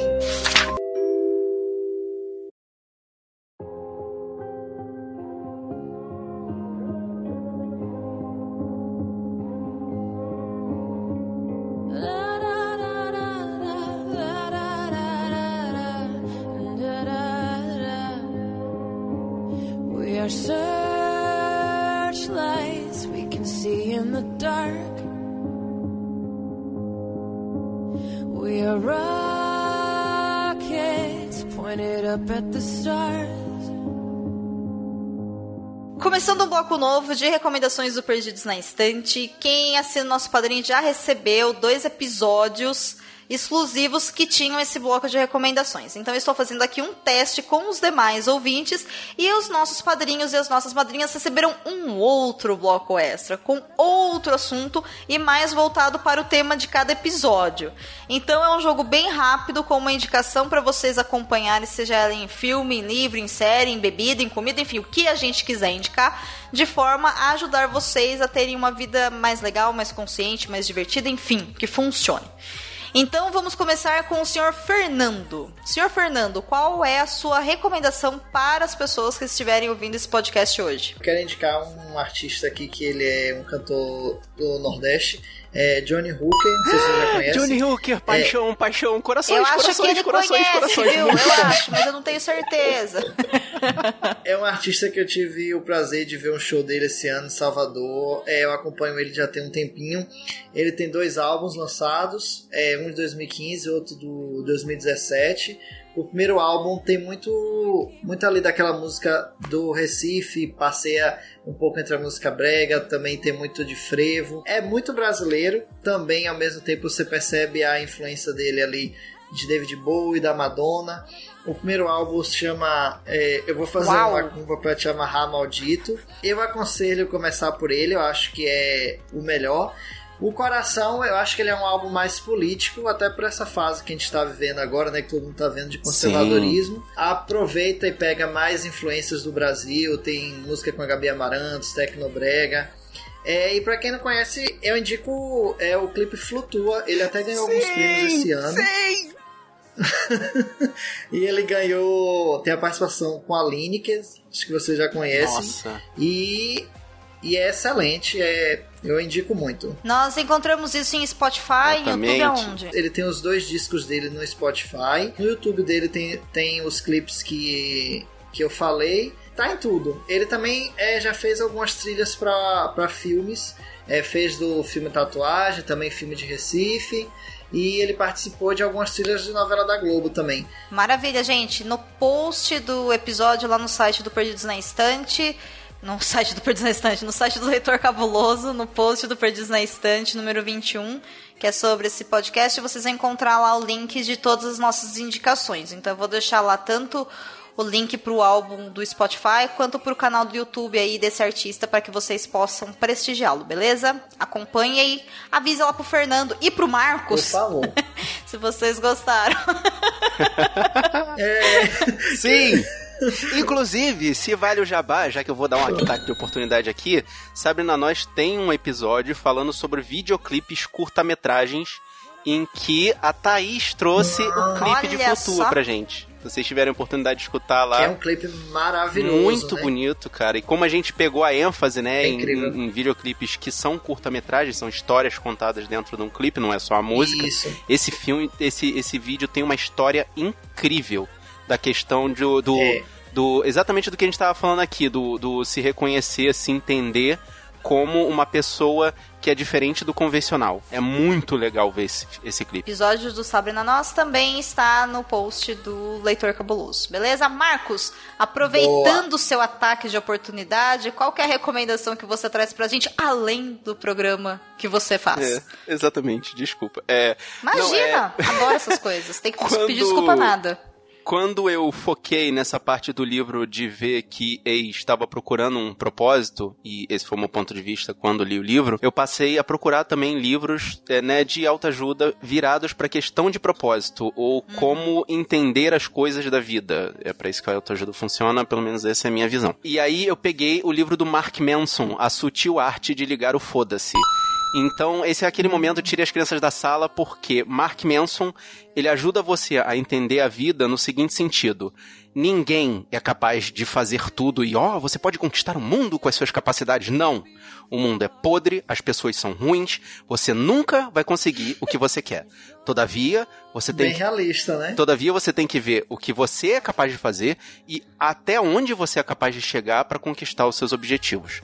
Ele não está dizendo para você mudar os seus objetivos, mas sim ver quais são as suas reais perspectivas e ir atrás disso. entendeu? Adorei. Ele tá na minha lista de leitura, pra falar a verdade. Eu comecei Eu também, a ler o eu até- começo dele, a vida aconteceu e aí eu não terminei, mas Faz parte, faz parte. Também, ele tá no Kindle já, baixado. Eu dou até uma ênfase no, no primeiro episódio, que ele dá um exemplo muito legal, que é do Bukowski. Bukowski sabia que Olha. nunca ia fazer sucesso. Eu não tenho uma expressão pra filtrar exatamente essa expressão em inglês. Ele era um loser, que sabia que era um loser, e na primeiro, na, uma das frases clássicas de Bukowski é, nem tente. Aí, gente. Mark Manson Ins- Inspiring. é, Mark Manson vem pra explicar o que é, além de várias outras coisas dentro do livro, que eu acho que vale muito a pena ler esse livro, até pra se entender um pouquinho na sua vida. A galera que tá por fora aí, tipo, tá buscando um objetivo, tá querendo saber como é que funciona a própria vida, pra que que serve, né? O, o- qual é o seu objetivo na vida? É muito bom ler esse livro, que é uma porrada no estômago. Então, é, Mark Manson vem pra explicar o que é esse Nem Tente, que é a base do raciocínio dele dentro do livro. É muito bom. Muito bem. Boa. É, lá no post também vocês vão encontrar o link patrocinado. Lembrando que se vocês comprarem as- os livros que forem indicados por aqui através dos nossos links, vocês ajudam o Perdidos na Estante, o leitor cabuloso, a continuar no ar. Então clica lá no post e ajude-nos com moedinhas, sem pagar a mais por isso. Senhorita Larissa, e o que, que a senhora traz para nós nesse dia tão bonito? O min- minha indicação vai ser baseada neste, nessa vibe de diversidade. Vou indicar um livro nacional que foi um tiro no meu estômago de várias maneiras diferentes essa semana, que é Um Milhão de Finais Felizes do Vitor Martins. Ah, Eu sou muito baba-ovo do Vitor. Desde 15 dias eu fiquei absolutamente apaixonada pela maneira como ele escreve. E eu não tava esperando o caminhão que foi este livro passando por cima de mim, assim. Porque eu tava esperando mais de 15 dias, que é esse livro fofo, esse livro clichê da melhor maneira possível, esse livro neném. E o Um Milhão de Finais Felizes, ele é tudo isso, mas ele também é uma lição sobre como a, a gente, às vezes, precisa começar do zero. E, às vezes, os finais felizes, eles não são tão felizes assim. E a gente precisa lidar com eles, porque a vida é meio que uma bosta. Então, ele foi um, um livro que realmente, assim, ele me surpreendeu de todas as maneiras que é possível a gente se surpreender com um livro. E acho que ele tem uma, uma mensagem muito realista e muito positiva, apesar de às vezes ser meio triste, com relação a como é você ser um jovem LGBT num país como o nosso, né? E no momento que a gente tá vivendo, eu acho que é um, um livro muito necessário, como são. Como foi o outro, e como eu acho que são livros sobre diversidade de uma maneira geral, assim. Então leiam, porque é garantia de sucesso. Também já Muito tenho. bom. Inclusive estou olhando para ele agora e também já está. Vai para o topo da lista. Não Minha. conhecia Do- e a culpa é sua da minha lista tá aumentando. Eu não. Eu aceito total responsabilidade, não me arrependo de nada. Ótimo. Estou ciente e quero continuar. É isso aí. Então, ouvintes, leiam Um Milhão de Final Felizes do Vitor Martins. E depois dá um toque pro Vitor que vocês estão lendo, que vocês sentiram, porque ele é super acessível no Twitter, super gentil, super bacana o Vitor. Pouquíssimas vezes eu conversei com ele, mas ele sempre foi muito assim, sabe? Muito aberto e tudo. E Eu, tipo, a louca falando com com um autor que nunca ouviu falar de mim, né? Tipo, mas Vitor, obrigado, tá? Ele é super educado, super bacana. Então vale a pena. Oh, legal. Mu- Muito bem. E pra fechar as recomendações desse episódio, dessa semana, desse mês, dessa quinzena, não sei, depende de vocês, padrinhos, não é mesmo? Eu vou indicar é, um filme da Netflix que se chama Felicidade por um Fio, que é um dos melhores filmes que eu assisti nos últimos tempos. Ele é composto por um elenco de pessoas negras e a história é toda focada em uma mulher negra que, devido a decisões e orientações da mãe dela, ela sempre teve uma cobrança muito grande por causa do cabelo dela, que é um cabelo afro. Então ela sempre teve uma relação muito desgastante de ter que ser uma mulher perfeita, que alisa cabelo, que tudo tem que estar no lugar e tudo mais. E ela é uma mulher incrível, muito bem sucedida e tudo. Porém, contudo, todavia, entretanto, a história começa quando ela tem certeza que ela vai ser pedida em casamento, é, só que não, né? E aí, em um ato ali dela com ela mesma, ela acaba extravasando toda, toda essa repressão e todo essa, esse sentimento ruim que eu nem consigo imaginar o que mulheres e homens negros passam nessa sociedade tão racista e egoísta. Tudo isso de negativo e de pressão que ela passa, ela acaba né, se desvinenciando e recomeçando a partir do momento que ela raspa o, cabe a, o cabelo. Ela fica careca. E aí começa uma jornada de autoaceitação e de descoberta. É quase uma jornada libertária dela mesma, se redescobrindo enquanto um indivíduo, enquanto uma mulher negra, enquanto uma mulher solteira, enquanto uma mulher poderosa. E o melhor de tudo, isso não é um filme para ela ficar com um cara no final. É outra pegada. Então, assim, isso é assistam, tá na Netflix. É incrível, ela é maravilhosa, todos eles são maravilhosos e é o tipo de filme que mexe com a gente, que faz a gente refletir sobre várias escolhas da nossa vida, mas principalmente proporciona a quem não faz parte da comunidade negra aprender a olhar para eles, identificar o tipo de luta e o tipo de dores que eles têm que a gente não consegue nem por um segundo imaginar. Mas a gente pode sim ser empático e respeitador com relação a isso, para a gente poder também, né, quebrar esses preconceitos que muitas vezes vêm da gente para poder transformar a sociedade em algo melhor para todo mundo. Então, assistam lá na Nossa. Netflix, que olha, é super legal, é muito bom e vocês vão Profundo. curtir. Ataque de oportunidade número 2. É. É, em homenagem ao Podosfera Ok. Unida, dentre vários dos episódios que você pode assistir, né, para poder comemorar o dia do podcast, que a gente lançou lá no dia 21 de outubro, tem o Pílulas de Beleza sobre esse filme com a Domenica Mendes, veja só. E o Matheus Mantuan. Olha aí. É verdade. Pelo programa do Podosfera Unida, né? Pelo projeto, eu apresentei o Pílulas de Beleza, da Fabi Uhum. Murray. Adoro a Fabi, beijo, Fabi. Beijo, e Fabi. ela colocou na pauta também esse filme. E assim, foi incrível, porque aí finalmente eu falei, ó, deixa eu parar de reclamar da vida e assistir um filme bom. E esse filme foi assim, absurdo. Absurdo mesmo, assim, olha, mexeu demais comigo, assim, achei super super incrível. E o link do, do episódio do Podosfera Unida, do Pílulas de Beleza, vai estar aqui no, no post também, para vocês poderem ouvir se vocês quiserem. E foi editado pelo Marcos, é por isso que é ataque de oportunidade. Não precisava, É, pra Só todas as um pessoas no entenderem, né? final. não, não precisava nem falar que todo É, final de exato. episódio do Pílulas de Beleza tem lá o selinho Marcos Moreira de edição, né? Hum. É, Este tá certo, episódio foi certíssimo. editado por Marcos Moreira. Contrata ele. Exatamente. Do Sabrina Nós.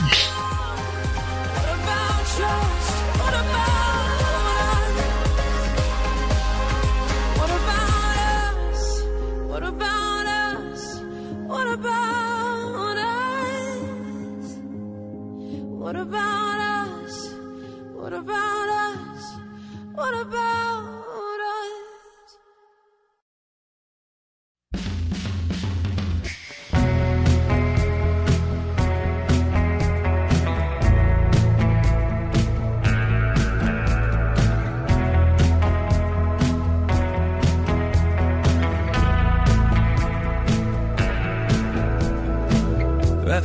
Start, I knew you'd set a fire in me.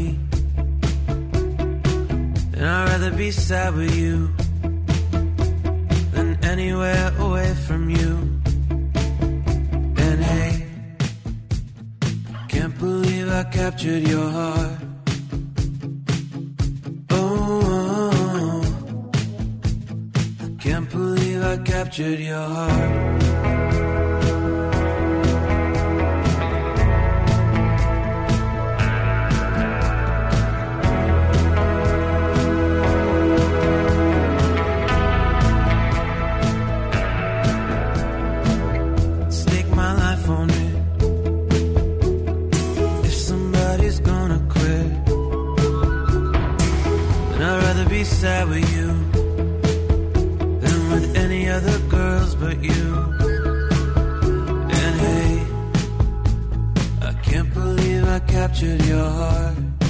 Ufa! Então é isso. Chegamos ao final de mais um episódio do Perdidos na Estante. Eu não sei você, ouvinte, mas eu tô me sentindo muito melhor. Todo dia é um dos meus livros favoritos e um dos meus filmes mais. Ah! E aí eu estou assim me sentindo bem. Foi uma boa decisão gravar esse né? episódio. Nossa, foi ótimo, entendeu? É isso. Adorei. E é claro. Foi bom tirar esse elefante da sala. Foi, né? nossa, foi, foi necessário, senão eu ia ter que pagar uma sessão de terapia pra falar, eu assisti esse filme do qual você não assistiu e acontece isso, imagina, pra eu explicar pra menina. Não ia dar certo, puta trampo, né? Então, pra isso que a gente tem podcast também. Tô brincando, não é pra isso, mas nesse caso serviu, terapia cast, já sabem a velha história de sempre. Mas nada disso seria possível se eu não tivesse esse time maravilhoso aqui presente conosco. Então eu só tenho motivos para agradecer a presença deles. E vou começar então com as minhas despedidas. Em primeiro lugar, Marcos, é um prazer ter te recebido aqui no Perdidos na Estante. Eu espero que essa seja a primeira de muitas vezes. Por favor, é, volte. Muito obrigada pela sua companhia, muito obrigada por ter lido o livro, por ter assistido o filme, por ter sugerido a gente gravar. Adorei, vamos fazer mais vezes. E você é de casa, por favor, faça suas considerações finais e pode contar pra galera onde que eles te encontram, quais são os seus projetos e tudo mais o que você quiser. Ah, obrigado, cara. E assim, primeiramente, desculpa qualquer coisa. Segundamente, é, cara, você sabe que é um prazer. Eu já gravei com você em outras oportunidades e estamos sempre aí. Muito obrigado de verdade. É, obrigado pela paciência e por tolerar todas as besteiras que a gente fala aqui. Se você ouvinte tiver paciência de escutar mais, acessa lá sabrinanois.com.br. A gente tem um podcast, a gente torce para ele ser quinzenal, mas entenda, infelizmente eu ainda não ganho dinheiro com podcast. Então, a gente fala sobre mídias do mundo pop. É, é primordialmente cinema, mas basta a gente ter uma ideia na cabeça e a gente grava junto. Como eu falei, sabrenanois.com.br ou em qualquer rede social, a melhor, a pior e todas as outras, inclusive Telegram, arroba sabrenanois. Estamos aí, gente. Muito obrigado. Eu também só tenho motivos para agradecer ao Fernando, que é um dos nossos ouvintes, é um dos nossos padrinhos, então obrigada duas vezes, Fernando, por, no- por nos ouvir, pelo download, pela companhia, pela fidelidade, por nos ajudar com o seu patrocínio mensal.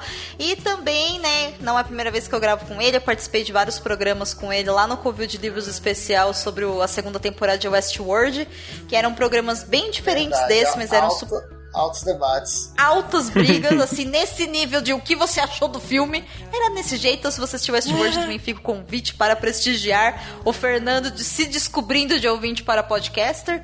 Espero que essa seja a primeira vez de Verdade. muitas. Fernando, você é de casa.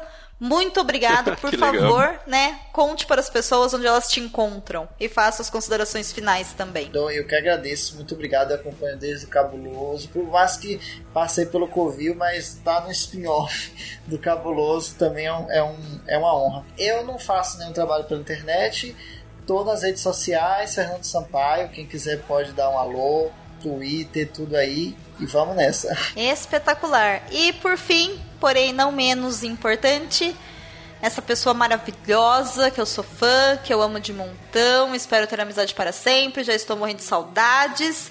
Larissa, é sempre muito bom conversar com você, é sempre muito bom acompanhar a sua carreira, é sempre muito bom, enfim, tudo que a vida aí proporciona que a gente possa curtir juntas. Eu espero que essa seja também a primeira vez que você tenha vindo, eu espero que aconteça muito mais vezes. Você já é de casa, inclusive de casa de casa, você sabe. Então, por favor, faça as considerações finais e conte pra galera aí mais sobre os seus livros, sobre o podcast, seus projetos e tudo que você quiser. De casa, de casa ainda não sou porque ainda não fui visitar, porém irei Estou em breve. esperando. Espero que quando esse programa sair, as passagens estejam compradas. Obrigada pela conversa, foi muito bom desabafar sobre quanto a gente odiou mutuamente esse filme. Adoro falar sobre coisas que eu odeio. Vocês podem me encontrar lá no site do podcast é delas, onde o meu podcast, que é o Quarta Parede, sai toda semana, toda quinta-feira. Eu e a Ana Lívia, que divide podcast comigo, falamos sobre filmes e livros, principalmente livros, né? A gente fala sobre arcos de personagens, então vocês podem encontrar todos os nossos episódios lá. O Quarta Parede também tá no Spotify, também tá no, no iTunes, está no Facebook se você ainda usa essas coisas, mas primordialmente estamos no Twitter, que é basicamente a casa de todas as pessoas que importam, né? Com certeza. Então vocês podem encontrar a gente nas redes sociais, escutar o podcast, enfim, né? É, ver aí o que, que vocês acham do nosso trabalho. E se vocês qui- quiserem conhecer também o meu trabalho como escritora, eu tô nas redes sociais como Larissa Siriani e vocês podem conhecer os meus livros, enfim, me dar um pouquinho de. De verba aí pra continuar trabalhando, porque ultimamente eu dou aula, mas o meu trabalho principal ainda é escrita. Então vocês podem conhecer o que eu faço nesse campo literário e as maneiras de me ajudar também acessando as minhas redes sociais, sempre no arroba Larissa Siriani. Siriane é com S, pelo amor de Deus. É importante dizer, né? Não vai por ser cedilha, né? Nossa, gente, nem Larissa com C cedilha. Já aconteceu, espero que não se É, repita. por favor. Se acontecer também tá tudo bem, é só não contar pra ninguém que aconteceu e colocar dois S e segue a vida. Não tá, não. Vou te odiar pra sempre. Ai, que horror. Vai nada, vai nada, gente. Mas Nossa. enfim, será que aconteceu comigo? Fica a dúvida. Ah, Eu também só tenho a agradecer a você, querido ouvinte, querida ouvinte, que chegou com a gente até aqui. Mais um episódio do Perdidos.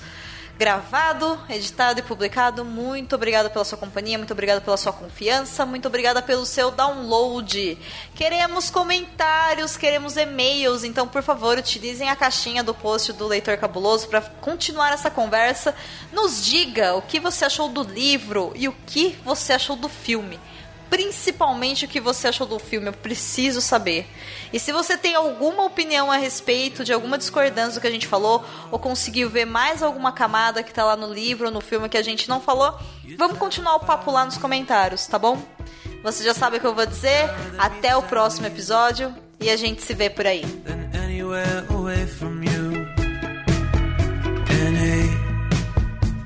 I can't believe I captured your heart.